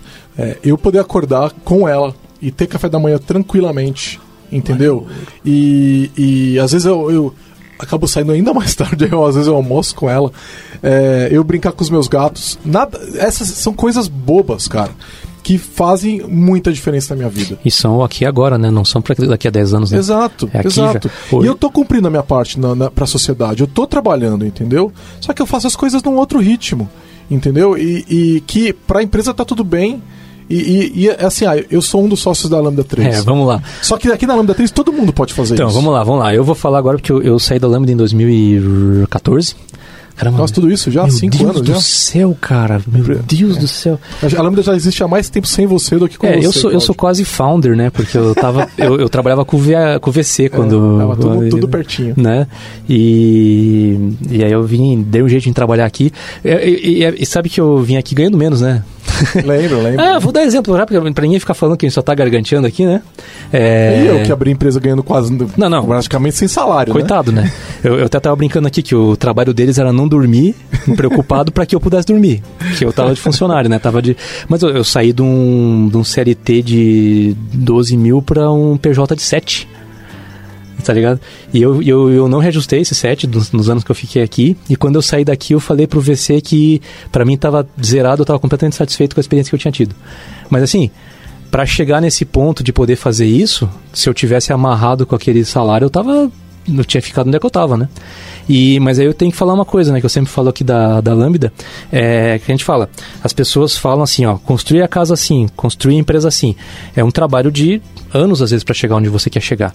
Mas quem sabe que quem, é, quem tá ouvindo a gente com, com 20, 22, agora é hora de você começar a apontar pro lado que você quer, tomar as decisões que você quer tomar. Aqui foi uma coisa linda. Agora tá todo mundo quarentão aqui. O pessoal era trintão quando, quando começou isso aqui. E eu lembro que uma das missões era criar um lugar onde desenvolvedor gostasse de trabalhar, porque eles eram desenvolvedores. É, a é, é. Isso é um dos valores da empresa até hoje, né? A gente queria criar uma empresa que a gente gostasse de trabalhar, que é, trouxesse prazer para Tá, as pessoas. e aí eu te digo uma coisa, eu acho que vocês falharam terrivelmente se eu olhar pra Lambda e pensar que crescimento devia ser a meta. Porque vocês não cresceram tanto quanto vocês podiam crescer. Cadê as sim. 500 pessoas aqui no estádio de futebol codando com cabresto? Exato, porque na verdade esse nunca foi um valor. Nunca né? foi um valor. Nunca foi um valor. Na verdade, o, o crescimento da, da Lambda foi de acordo com as necessidades e as oportunidades que Foi mais mercado colocou. orgânico, foi... Exato. Mas a gente várias vezes dispensou projetos que iam trazer muito dinheiro e crescimento porque eles não batiam com o valor da, da empresa. Várias Exatamente. vezes. Isso custa, né? Isso é uma decisão Custa. diária. Custa, mas é- a gente é, um, a gente é hoje a empresa que a gente queria ser. Com as nossas oportunidades, com os benefícios e os malefícios que vem junto, né? É, e a gente, esse, esse, esse bem-estar que eu vivo, não é meu porque eu sou sócio. Ele é, ele é oferecido a todas as pessoas da Foi empresa. construído, né? Construído para todas as pessoas da empresa. Porque desde o primeiro dia foi criado para ser assim para todas as pessoas da empresa. Né? A, gente, a gente criou a empresa desse jeito. Eu sinceramente não, não entendo por que, que tem pessoas. é, quer dizer, não vou falar que eu não entendo, né? Mas é, eu, eu entendo o seguinte: eu acho que as empresas que. As pessoas que estão trabalhando com desenvolvimento de software, dado que tem tanta vaga, elas deveriam observar essas, essas características que as empresas estão oferecendo. Eu entendo uma pessoa que está numa demanda financeira muito alta por causa de uma necessidade qualquer, e eu não vou criticar essa pessoa, por isso que eu não vou falar que eu não entendo. Eu entendo. Mas eu acho que a gente, poucas vezes, a gente tem questionado pouco se está valendo a pena. Entendeu? Então, é, é, tá valendo a pena trabalhar numa empresa onde o gerente te, te- te exige todo o teu sangue? Não, e você tá falando com um recorte, que é um recorte da, da, da, da sociedade, que é o que tem essa, essa, essa, essa possibilidade de fazer isso e tá agindo como se não tivesse, né? Realmente tá, não, tá agindo como se não tivesse. Eu tinha isso. Eu tava aqui, eu tava com trabalho CLT, tava numa empresa grande e tal. Só que eu tava de olho na lâmpada fazia tempo. Já ia andando com os caras e fala aqui, fala tal e tal, vai. Cara, a hora que surgiu a oportunidade, ele falou: não, vamos, vamos, vamos fazer isso aí. Faz a virada aqui, começou a ficar esquisito lá e tal. Vambora. É, imagina se eu fico, cara. Não ia ter passado pelo que eu passei aqui, assim, tipo, eu vou dizer, se eu fosse um jovem desenvolvedor de software no interior de São Paulo, querendo, querendo fazer software bem feito para entregar valor, eu dava um jeito de eu dava um jeito de fazer um trabalhinho aqui na Lambda. Eu, É. eu E, aliás, temos vagas. tenho uns vagas, né? Vagas.lambda3.com.br vagas para pessoas. É, é, o tempo todo. E, e assim, é, é, é- é uma. A, a sensação que eu tenho na minha vida é de que eu não trabalho. Entendeu? É porque tem muito a ver com o que eu gosto do que eu faço, né? Mas se você consegue aliar essas coisas, o que eu admito é um privilégio. Cara, privilégio, É um privilégio. privilégio. É privilégio, eu sei que é privilégio. É eu vou falar mais uma privilégio. vez. É privilégio, É tá? um privilégio, Privilégio. porque a gente gosta de fazer um negócio numa área que é muito boa, né? É, de repente, se eu gostasse muito de ser, sei lá, médico, eu teria que estar virando o plantão de 24 É, é horas. verdade. Se fosse a paixão da minha vida, eu ia estar mas- ferrado. Dificilmente eu ia conseguir ter esse, esse Não, mas a pessoa, se você cai agora numa dimensão paralela, onde tudo é igual, só que é mercado de TI é recessivo. Só que, é, exatamente. Agora, eu, por exemplo, eu falei do médico, né? Os médicos, eles não têm muito como escapar, pelo que eu entendo, a maioria vai ter que acabar fazendo plantão em algum momento, né? Eu, eu tenho primos que são Nossa, médicos, tá ali uma amigos área e que... tal. É, Doente. Mas, beleza, e aí às vezes não tem como escapar e tal, beleza. Eu nunca entendi por que, que são, os médicos são obrigados a fazer 20 plantões de 24 horas, porque ninguém consegue trabalhar 24 Não horas. é saudável. Bombeiro, policial, isso não faz sentido pra mim. Tudo bem. Faz mal. Ainda assim, sabe o que eu percebo? Os médicos se colocam nessa situação. Porque é, eu já vi. Porque o plantão de 24 horas paga muito bem, principalmente para um médico muito especialista, ele ganha muito dinheiro com esses plantões. Só que aí voltamos naquilo. Por que, que você comprou um apartamento tão caro? Que te obriga a fazer plantões de 24 horas, entendeu? Você não podia estar não fazendo esses plantões e tá. Porque o médico. Cara, os médicos vão trabalhar até quando eles quiserem. Normalmente vai trabalhar a vida inteira. Eles gostam do que. Acho que é muito difícil você aguentar ser médico se você não gosta de ser médico, né? Verdade. É, ent- então, você vai, a maioria trabalha por muitos anos, vai se aposentar já muito velho. Né? Eles, eles trabalham muitos anos, né? até ficar muito velho. Então, é, dado isso, você não pode é, viver de uma, uma vida mais tranquila e não se desgastar tanto. E, é, eu sei, tem toda uma cultura na medicina onde as pessoas estão sempre desgastadas, cara. Eles tomam coisas, eles tomam várias é, químicas ali para se manterem acordados e para poderem aguentar uma jornada tão extensa. Não era melhor ter uma vida melhor, preservar seu corpo, viver melhor e não fazer isso e de repente ganhar um pouco menos? E continuar ajudando a sociedade. Exato, exato, fazendo o que você gosta. É, eu acho que é, é, o médico é um bom exemplo pra gente discutir de, decrescimento, porque tem uma cultura muito tóxica na, na, na, na medicina de excesso de trabalho, que não gera felicidade. Os médicos, muitas vezes, se eles não são casados com médicos, não dura o casamento. Né? É, e, e- e triste também, pensando em saúde populacional, que você passa o dia é, remendando o estrago, né? Remendando problemas que aconteceram que podiam ser prevenidos também. Sim, Boa parte é, disso. tem uma taxação psicológica. Nossa, aí, né? tem É toda. difícil, Hoje, né? se você não sabe arrumar trauma, você vai na, na emergência, é, é acidente de carro e tiro. É, Não. pois é. Então, é, eu- acho que assim, a gente tem uma parcela da população, inf- infelizmente a maior parcela da população brasileira não está numa situação de decrescer, mas é, eu acho que quem está ouvindo o podcast, muita gente está. Cabe a você. É, e e eu, eu convido essas pessoas a, a refletir um pouco sobre é, o que, que elas realmente precisam para viver. Né? Eu estava discutindo esses dias né, de hackear São Paulo. Né? Ah. São Paulo é uma cidade muito difícil. Aprende a hackear a sua cidade. Porque às vezes a vida, a vida de São Paulo ela pode ser melhor dependendo de, do que você faz, das suas escolhas. Então, é, é, olha as suas escolhas, né? Que- Questiona as suas escolhas, né? Você tá fazendo, é, você tá mantendo bem o seu corpo, de repente você tá com uma bruta dor nas costas, mas você não, não, não, não, não faz uma academia, né? Você tá num, num peso que tá te taxando suas costas, ou você tá é, é, trabalhando demais e poderia, de repente, é, tá vivendo numa casa maior, você planeja ter filhos daqui a três anos e já pegou uma casa muito maior que você não precisa hoje, entendeu? O- otimização prematura, né? Exato, né? Então, o que, que é mais importante pra você hoje, né? Vai mo- mora numa casa que tá adequada ao que você precisa hoje. Usa um carro que tá adequado ao que você precisa hoje. Ah, eu viajo uma vez a cada dois meses, aí eu tenho um carro gigantesco. Pra Ah, isso, né? já Não escutei precisa. muito isso. É, então, pega um carro, me- pega um Smart de 25 mil reais, que cabe em qualquer vaga. É maravilhoso dirigir um Smart, meu, porque ele Não, cabe em qualquer lugar. Você vira pra ver a traseira, você não vê a traseira, Você dá, vê, um, né? dá um É, vazio. Dá até um susto. Cadê a traseira do carro? É, e é um carro que não dá, me- dá- não dá manutenção, porque é mecânica Mercedes, né? Então, é, é, por que, que a gente não faz mais isso, né? Por que, que a gente tá nessa febre de SUV nesse momento nessa cidade que não tem onde parar o carro, cara? Entendeu? Assim, questiona é, essas coisas. Não- tenha um carro, vai trabalhar de metrô, va- valoriza morar mais perto do metrô, valoriza comer melhor. Né? Valoriza passar tempo com a tua, com a tua esposa, o teu marido, os teus filhos, né? tua mãe né? É, valoriza essa- o que, que é importante, entendeu? E vai atrás do que realmente é importante, não a, a sair todo dia ou essas coisas que a, que a gente vê nos comerciais de televisão, ou, né? Se questiona, né? Des- Desliga a TV. Desliga a TV. A TV aberta, eu tenho pra mim que a TV aberta, é, ela é tóxica. As Tóxica. novelas, Ela as pessoas assistem as novelas e elas estão comprando ideias, cultura que faz, leva todas essas coisas erradas, cara. Esse consumo errado, esse, esse consumo emocional que não é, não é, não são as suas emoções. Você está consumindo de forma emocional com a emoção do marqueteiro. Dois dias por três dias por semana eu passo em Tubarão, eu fico duas noites numa no Airbnb e tem uma TV zona na sala que tá sempre na Globo. Cara, não, isso sem falar da parte política, que a gente não vai entrar não, esquece, agora, mas a gente assim... não vai entrar. Mas assim, a esquerda e a direita tem, tem, tem reclamações sobre a venda de cultura política de diversos veículos diferentes, né? Então uma culpa a outra. E é fato que isso também acontece. Né? E isso leva a você a não pensar por conta própria também. Hum. Né? Então, você se livrar desses grandes veículos que estão querendo te vender ideias, e não é só na propaganda, não é só no anúncio, é no conteúdo. Né? É a novela, é o artigo de opinião, né?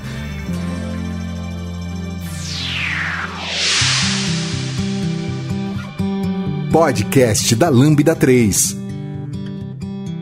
A gente está naquela visão do imediatismo. Você fez o trabalho sobre o, o podcast sobre o episódio sobre FOMO, sim, né? Fear, Fear of, Missing, missing out, out né? o medo de perder. Só que a gente está notando o seguinte, a, inclusive minha mulher está fazendo essa transição agora, tá saindo do Twitter, sai do Twitter, sai do Intercept, sai do Não, sai, sai do Facebook. Sai do, não, o Facebook Twitter já foi. É legal. No Facebook já foi no passado, no graças Twitter, a Deus. Eu gosto, eu, sabe o que eu fiz com o Twitter? Hum. Eu tenho foco no Twitter, que é ter discussões técnicas. Ah, eu, eu tenho foco, eu sigo você e o VH, tipo, é.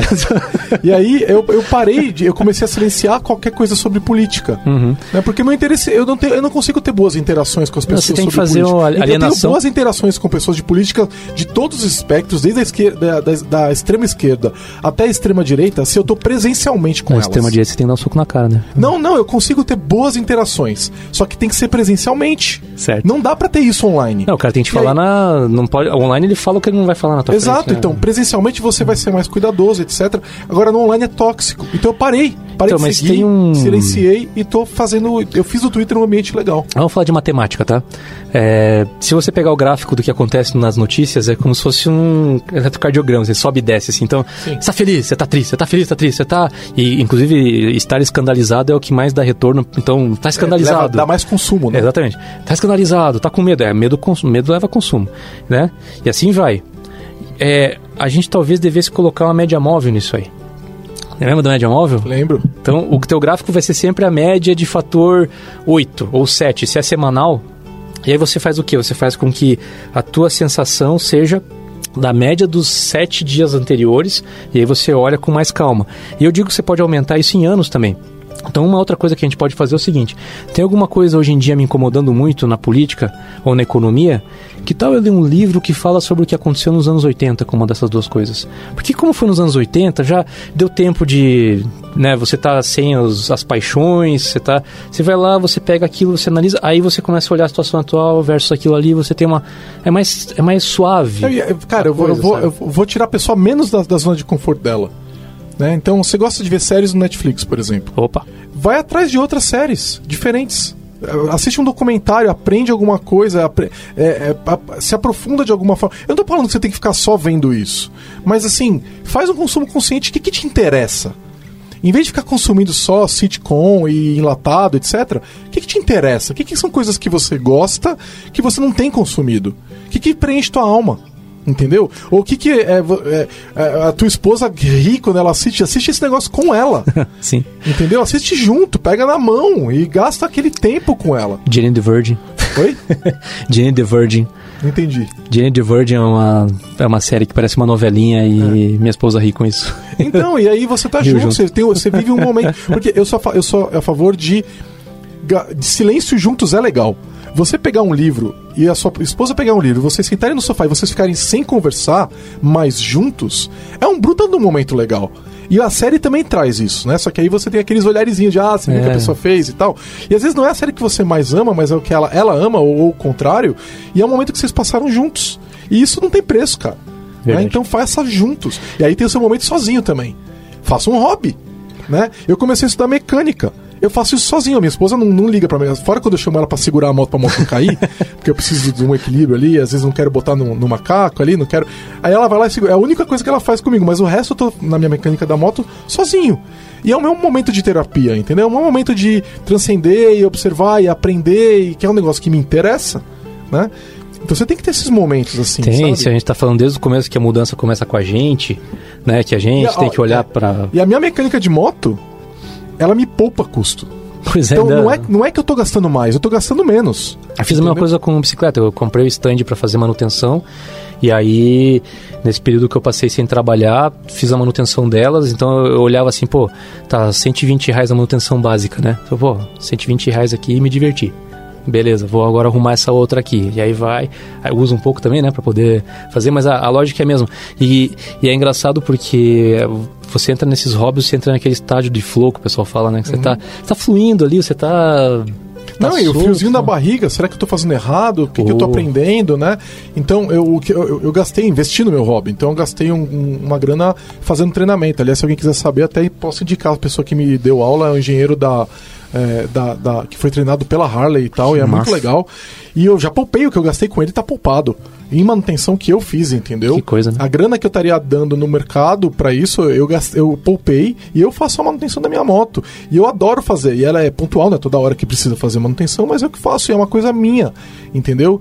De preservar o que eu tenho também, né? Também. Então, exatamente. Então, a- a- o meu Ela, vizinho... ela é uma boa moto, inclusive, por causa disso, né? É uma moto que você, é, você tela por muito tempo. É, a típica coisa do am- americano hands-on, né? Que ele, ela tem que ser capaz de se desmontar. Diferente de uma moto japonesa, normalmente, as mais caras, né? Você não consegue desmontar sozinho, fiozinho, né? Não, muito fiozinho, as Harleys também tem, mas. Ah, é? é, mas o, o- as motos são feitas para serem. As, as japonesas de grande porte então, são motos para serem desmontadas por profissionais. Uhum. A, a Harley é uma moto do homem trabalhador, né? Nos Estados Unidos. Apesar dela ser cara, ela é feita para ser uma moto que vai durar 100 anos, mais até. Né? É uma moto que você vai passar adiante e ela vai ficar pros seus netos. Tá, mas ela vai aí- estar rodando. Mas qual é a média de uma outra moto? Porque 100 anos deixa qualquer moto barata, cara. É, exatamente. Exatamente. Nossa, é né? coisa- ela, ela, ela é uma moto que vai durar 200, 300. Tem, tem motos da Harley que vão. Já passaram de um milhão de milhas. Quando você passa de um Nossa. milhão de milhas, a Harley até te manda um presentinho ali. Tem, você procurar e você vai achar. Então, a gente tá falando da preservação, é, é quase um membro da família. Uhum. Porque tem essa questão do, do estadunidense também de preservar essas coisas, que é uma coisa antiga que hoje em dia a gente tá perdendo. Tá perdendo. Né? De preservar os. O, o- o- eu não quero ficar trocando toda hora. Uma Harley 2019 é maravilhosa. Mas sabe o que, que também é maravilhoso? Uma 69. Massa. Entendeu? Então é, é, é- é Massa. isso que a gente está discutindo. Então Massa. o que, que você está preservando? O que, que você está investindo? Por que, que você tem que fazer? Por que, que os outros têm que fazer tudo para você? Por que, que você não pode fazer um pouco? Entendeu? Nossa. Então é, é, é dá manutenção nas suas coisas, aprende a fazer, entendeu? É procura mais na vida, né? Pensando que eu fiz 4 mil quilômetros em São Paulo indo trabalhar com uma Monarch 1963, cara. É isso aí. Aquela tecnologia bruta que aí você leva no centro ali pra arrumar, ainda fabricam as peças compatíveis com ela, porque é uma tecnologia consolidada já que que, que é tranquila, né, de você você você trabalhar e, e funciona. E você pensa assim, cara, esse cara que andou nessa bicicleta aqui é avô Isso aí. agora, né? E ela tá aqui ainda. A, a correia de uma Harley dura 100 mil quilômetros. 100 mil quilômetros, entendeu? Enquanto que numa moto tradicional Tá, corrente vai peraí. durar 10 mil. Peraí, 15 você mil. vai me convencer que um veículo de movido a combustão interna pode ser decrescimentista? Total, total. coisa, É- é- é- esse é o tipo de veículo que é, que é muito valorizado. Olha, você acabou de acabar com o meu É. extremismo. É né? muito valorizado, é exatamente, mas é, é- porque é de uma, é uma outra proposta, Uhum. né? É uma outra proposta. Você vai comprar uma moto japonesa cheia de tecnologia, quando sair outra moto ja- japonesa com mais tecnologia, você vai querer trocar a tua por aquela. A Harley não tem. A, a- a pegada é diferente. Você vai, é, você vai preservar aquilo por muitos anos, entendeu? Sabia que a Apple fazia moto no Japão?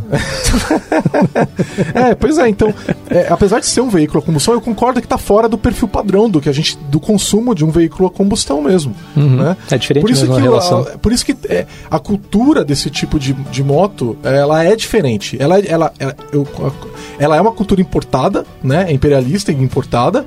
Mas, é verdade, mas. Peraí que eu tô com a camisa da Leves aqui. tá, tá difícil, cara. Tá- Mas é uma cultura de preservação, não é uma cultura de troca. Sim. É diferente da Apple que você falou, por exemplo, de to- praticamente todas as outras marcas, né? Uhum. Então a gente consegue ter isso e, e, e se você for olhar, por exemplo, na, na tua casa não é assim? Você não preserva a tua casa? Pois né? é, é, é, cada é, minuto que aquela parede tá de pé lá funcionando, ela tá me servindo e, e- e tem que durar o máximo possível.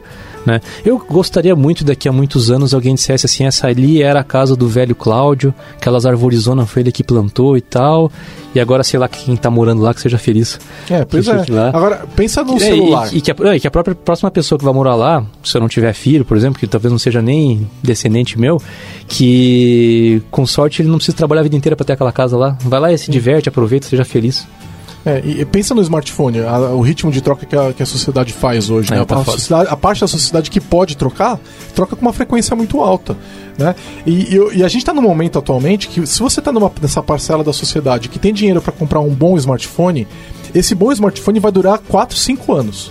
Né? Sem precisar trocar, né? Seja um Samsung de ponta, seja um Apple, né? Uhum. Que todo- é, os mais, é, a maioria deles são muito caros, né?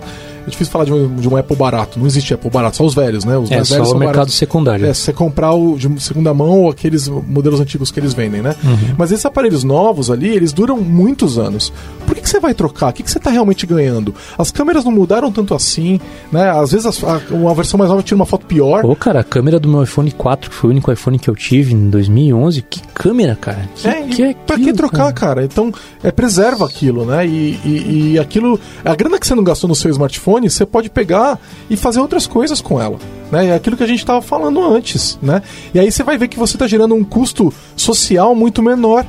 Porque é, vai ter menos demanda de material lá na China, que é onde ele é feito, né? Uhum. Aquela mão de obra semi-escrava que eles usam lá na. Como é que chama a empresa lá?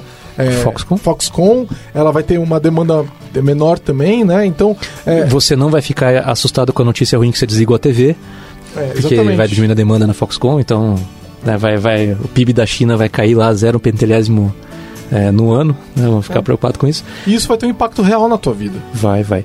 É, é, talvez a gente possa levar um pouquinho pro lado de você consumir experiências, né? E consumir experiência pode ser ficar sentado lá da sua esposa lendo sem fazer nada. Então, mas quando você consome serviço, Ah, é bem diferente, né? A gente tá falando de experiência, a gente tá falando de serviço, né? é outra camada. É, é, exatamente, porque aí você tá, gerenci... você tá movendo a economia da, da tua sociedade, da tua comunidade. Né? Você está movimentando a tua comunidade. De fato. Então, é, quando você vai e, e assistir uma peça de teatro, né, você é, você está movimentando o- a, a a comunidade É, o- artística de maneira muito legal. O exemplo mais é, é super é, anedótico, né? Mas eu sempre penso nisso. Que eu fico pensando assim, cara, eu não gastei minha grana no carro, mas eu vou no bar e pago um cover para que um cara possa tocar ao invés de ficar trocando escapamento. É, a gente está direcionando muito a nossa grana para alguns lugares ali e você fica pensando, poxa, o que as pessoas querem fazer da vida delas, né? Todo mundo quer fazer isso? Todo mundo quer trabalhar com, quer trabalhar com isso? Ou simplesmente você fala assim, cara, tem menos bares com música ao vivo porque as pessoas não estão pagando, não estão conseguindo pagar. É um dinheiro que deixou de fazer essa, fazer essa volta. E às vezes até vai embora do país, né? Sim, sim. E ah, mesmo no consumo também de comida, né? Se você vai atrás de um produtor, é, às vezes familiar, é, você consome consumir, consegue consumir um produto que você não acha no supermercado. né? Então, por exemplo, aqui perto é, da Santa Cecília, do metrô Santa Cecília, tem o Armazém do Campo, que é eles, é, eles vendem produtos que são produzidos via agricultura familiar. Entendeu? São produtos orgânicos que você não acha no supermercado. Entendeu? Então, é, é, às vezes você tá, quando você tá comprando aquilo lá, é, é igual com a minha banana lá, dúzia de banana de dois reais, entendeu? Aquele dinheiro tá indo diretamente pra mão do produtor. Né? Exato. E não tem lá o, o grande o grande intermediador que, na verdade, no fim das contas, está levando dinheiro só pro grande capitalista, né? É, não, não vai parar na mão de ninguém, né? Ele vai parar. Porque, vou, lembrando de novo, toda vez que o grande capitalista ganha mais dinheiro, ele guarda, ele não consome. Então é pior para a economia quando o grande capitalista tem mais lucro. Quando a Apple, quando você olha e fala que vê que a Apple tá com, sei lá, 400 bi de caixa, acho que nesse momento, talvez mais, não lembro exatamente, mas um caixa de bilhões, muitos bilhões, né? Que tipo de pessoa sabe É. a caixa da Apple? É, Tudo vamos. a- esse dinheiro, ele tá parado. Ele podia estar sendo usado para fazer investimento. Esse dinheiro tira a economia dos Estados Unidos, que hoje está com problemas, ele tira a economia. ajuda a tirar a economia do buraco. Uhum. Né? É, são bilhões e bilhões. Né? O muro que o Trump quer construir lá custa. Olha. Queria 5 bi Então, é- para fazer uma parte do o- muro. o Só muro- pra você colocar as coisas em perspectiva de custo, entendeu? Sim, sim, sim. É, é, e a Apple tem centenas de bilhões de dólares em, é, é, imobilizado. É, o, a ideia da economia é que o, o serviço estica o dinheiro, né? Você pega o mesmo dinheiro e estica ele ao longo de uma cadeia, né? Do, do, do serviço. É é, verdade. então, toda vez que o dinheiro vai pro lucro de alguém que já tem muito dinheiro, isso ele não é usado para estimular a economia. Então, consumir, por exemplo, é muito, é muito diferente você consumir é, uma empresa contrata, quando ela contrata a Lambda 3, por exemplo, é, a margem de lucro de uma empresa que nem a Lambda 3 é, é baixa. Né, porque ela não tem os grandes ganhos de escala que uma grande empresa tem, certo? E o dinheiro vai praticamente para as pessoas, certo? É, havendo lucro, vai uma parte para os sócios. Agora, quando você contrata uma grande consultoria de tecnologia, o dinheiro vai para os grandes capitalistas e ele não volta para a economia. Ela então entra você, numa escala, né? Exatamente. Então você não está estimulando a economia fazendo isso. Você está estimulando a economia quando você contrata do menor. Aí eu não vou discutir a questão de eficiência, né? Uhum. Eu, eu, sempre falei que a gente aqui é muito melhor do que as grandes consultorias, né? Muito melhor, né? É, pelo mesmo preço. Às vezes mais barato. Então, isso acontece, eu acho que em vários aspectos, né? É, eu, eu, eu compro café diretamente do produtor com um intermediário super é, leve, fino, que não ganha muito dinheiro com isso, né? Ganha pra, pra, o suficiente para vender. Mas agora vai comprar uma Nespresso. Você sabia que o Brasil é exportador de café e importador de cápsula? Ah, meu Deus. Exatamente, esse dinheiro não fica nem no Brasil, cara, quando você consome uma Nespresso. Entendeu? Então, é, é, são umas loucuras. Porque, então, se você comprar do produtor lá de Minas Gerais, né, do sul de Minas, etc., você está mantendo dinheiro dentro do Brasil. Esse dinheiro vai ser circular dentro da comunidade daquele produtor lá no interior de Minas. Vai manter alguém no campo? Vai manter alguém no campo e vai estimular a escola, vai estimular o posto de saúde. Muito diferente de quando você consome uma cápsula que está vindo da Europa. Entendeu? E esse dinheiro da sobra, do lucro, vai ficar na mão de um grande capitalista que não vai investir nem na Europa. Sabe o que, que ele vai fazer? Ele vai comprar título da dívida pública. Verdade, verdade. Vai, vai comprar títulos da dívida pública porque o dinheiro fica mais seguro ali. Exatamente. Ele já está. Outras atividades já estão trazendo retorno. Ali ele fica parado. Nossa, financiando a dívida. É, é, é um ciclo muito ruim. É um ciclo muito ruim. Verdade. Eu nem achei que a gente tinha tempo para uma, uma hora e quarenta de podcast falando sobre isso, e a gente, se deixar, a gente vai falar mais duas horas. Não, mas é. Acho que já deu, né? Tá bom. Já deu. Acho que, eu, é, acho que falta só finalizar, assim, fechar, fechar aquela ideia. Então, amiga, amigo que está escutando a gente das idades aí de 18 até 60 anos de idade. Ou mais. É, nunca é tarde para. É, ou mais, né? Poxa. É, nunca é tarde para reavaliar o que, que é bem-estar subjetivo para você é, olhar o tipo de mensagem que você está recebendo. É, a gente vai ficando cada vez mais. É, eu digo que a gente fica imune no sentido de elas não conseguem converter a gente em cliente tão fácil. Mas a gente tem que ir mais longe do que isso. A gente tem que questionar num ponto da gente realmente olhar para o outro lado já. Daqui a pouco, se olhar uma mensagem, ela vai ter que ter o, o fator oposto. Né? Então, é, em vez de comprar isso aqui, é vá fazer o que você gosta né, e não o que parece que é bom você fazer. Então, é, tem muito para se estudar de decrescimento, tem livros, livros para se para se ler. Eu li alguns. Eu gosto muito de botar a mão na massa, então fui fazer curso. Tem uma amiga minha que tem que tem uma aldeia, ela tem uma terra que ela herdou da família. Olha só, né? E ela, ela faz construção biológica lá, ela faz, é, ensina a fazer banheiro, banheiro ecológico, é, fazer é, tijolo, por aí vai. É toda uma pegada, né, para você para você ir atrás. Então você consegue ir atrás, você consegue aprender.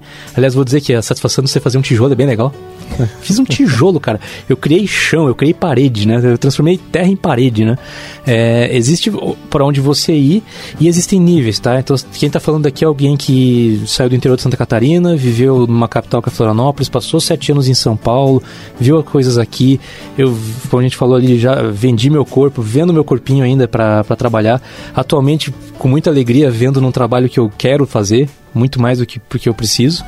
É, e em cada momento da vida deu para achar em que nível eu conseguia fazer isso. E quanto mais cedo você começa, né, mais cedo você vai poder contar uma história legal também, que nem a gente contou aqui, de experiências, seja com a tua vida particular, seja com a tua empresa. Legal. Cláudio, se as pessoas quiserem falar mais com você, é, elas conseguem te achar no Twitter, né? É, tá, Twitter... tá fechado o teu Twitter, Tá privado né? meu tá Twitter. Privado. Mas elas conseguem te mandar uma mensagem de repente. Você pode pegar e escrever uma mensagem numa garrafa e largar ali em Santos e torcer para ir para o sul. Não, você, eu acho que o meu e-mail é uma boa. Então, eu, eu recebo, leio e-mail ainda, o negócio funciona bem. É Kerber, né, do meu sobrenome, K-E-R-B-E-R, uhum. 77 para entregar a idade, uhum. arroba gmail.com. Legal. Tá bom, então é, o Claudio tá uma pessoa mais privada hoje. O, Mas, Twitter cara... dele tá fechado que ele não quer treta. Eu quero ter um milhão de amigos e ver mais forte poder cantar, mas não vai ser no Facebook. Isso, então, mas você encontra de vez em quando, vocês verem um ciclista aí é, pedalando pela ilha, é, muitas vezes é o Cláudio. Então, é, é eu... um metro e meio de distância, tomem cuidado. Não, eu soube, já escutei em outros podcasts pessoal falando que escuta de pedalando em Florianópolis. Eu quero encontrar esses malucos aí também pra, é pra confraternizar. Legal. Então, obrigado e eh, quem tiver quiser comentar mais, eh, quiser participar desse debate, pode comentar no post que acompanha esse episódio e aí eu vou, vou também avisando o Cláudio para ele também ir lá e, e dar continuidade na conversa, tá bom? Boa. Então, valeu, obrigado pessoal e até a próxima. Tchau, tchau.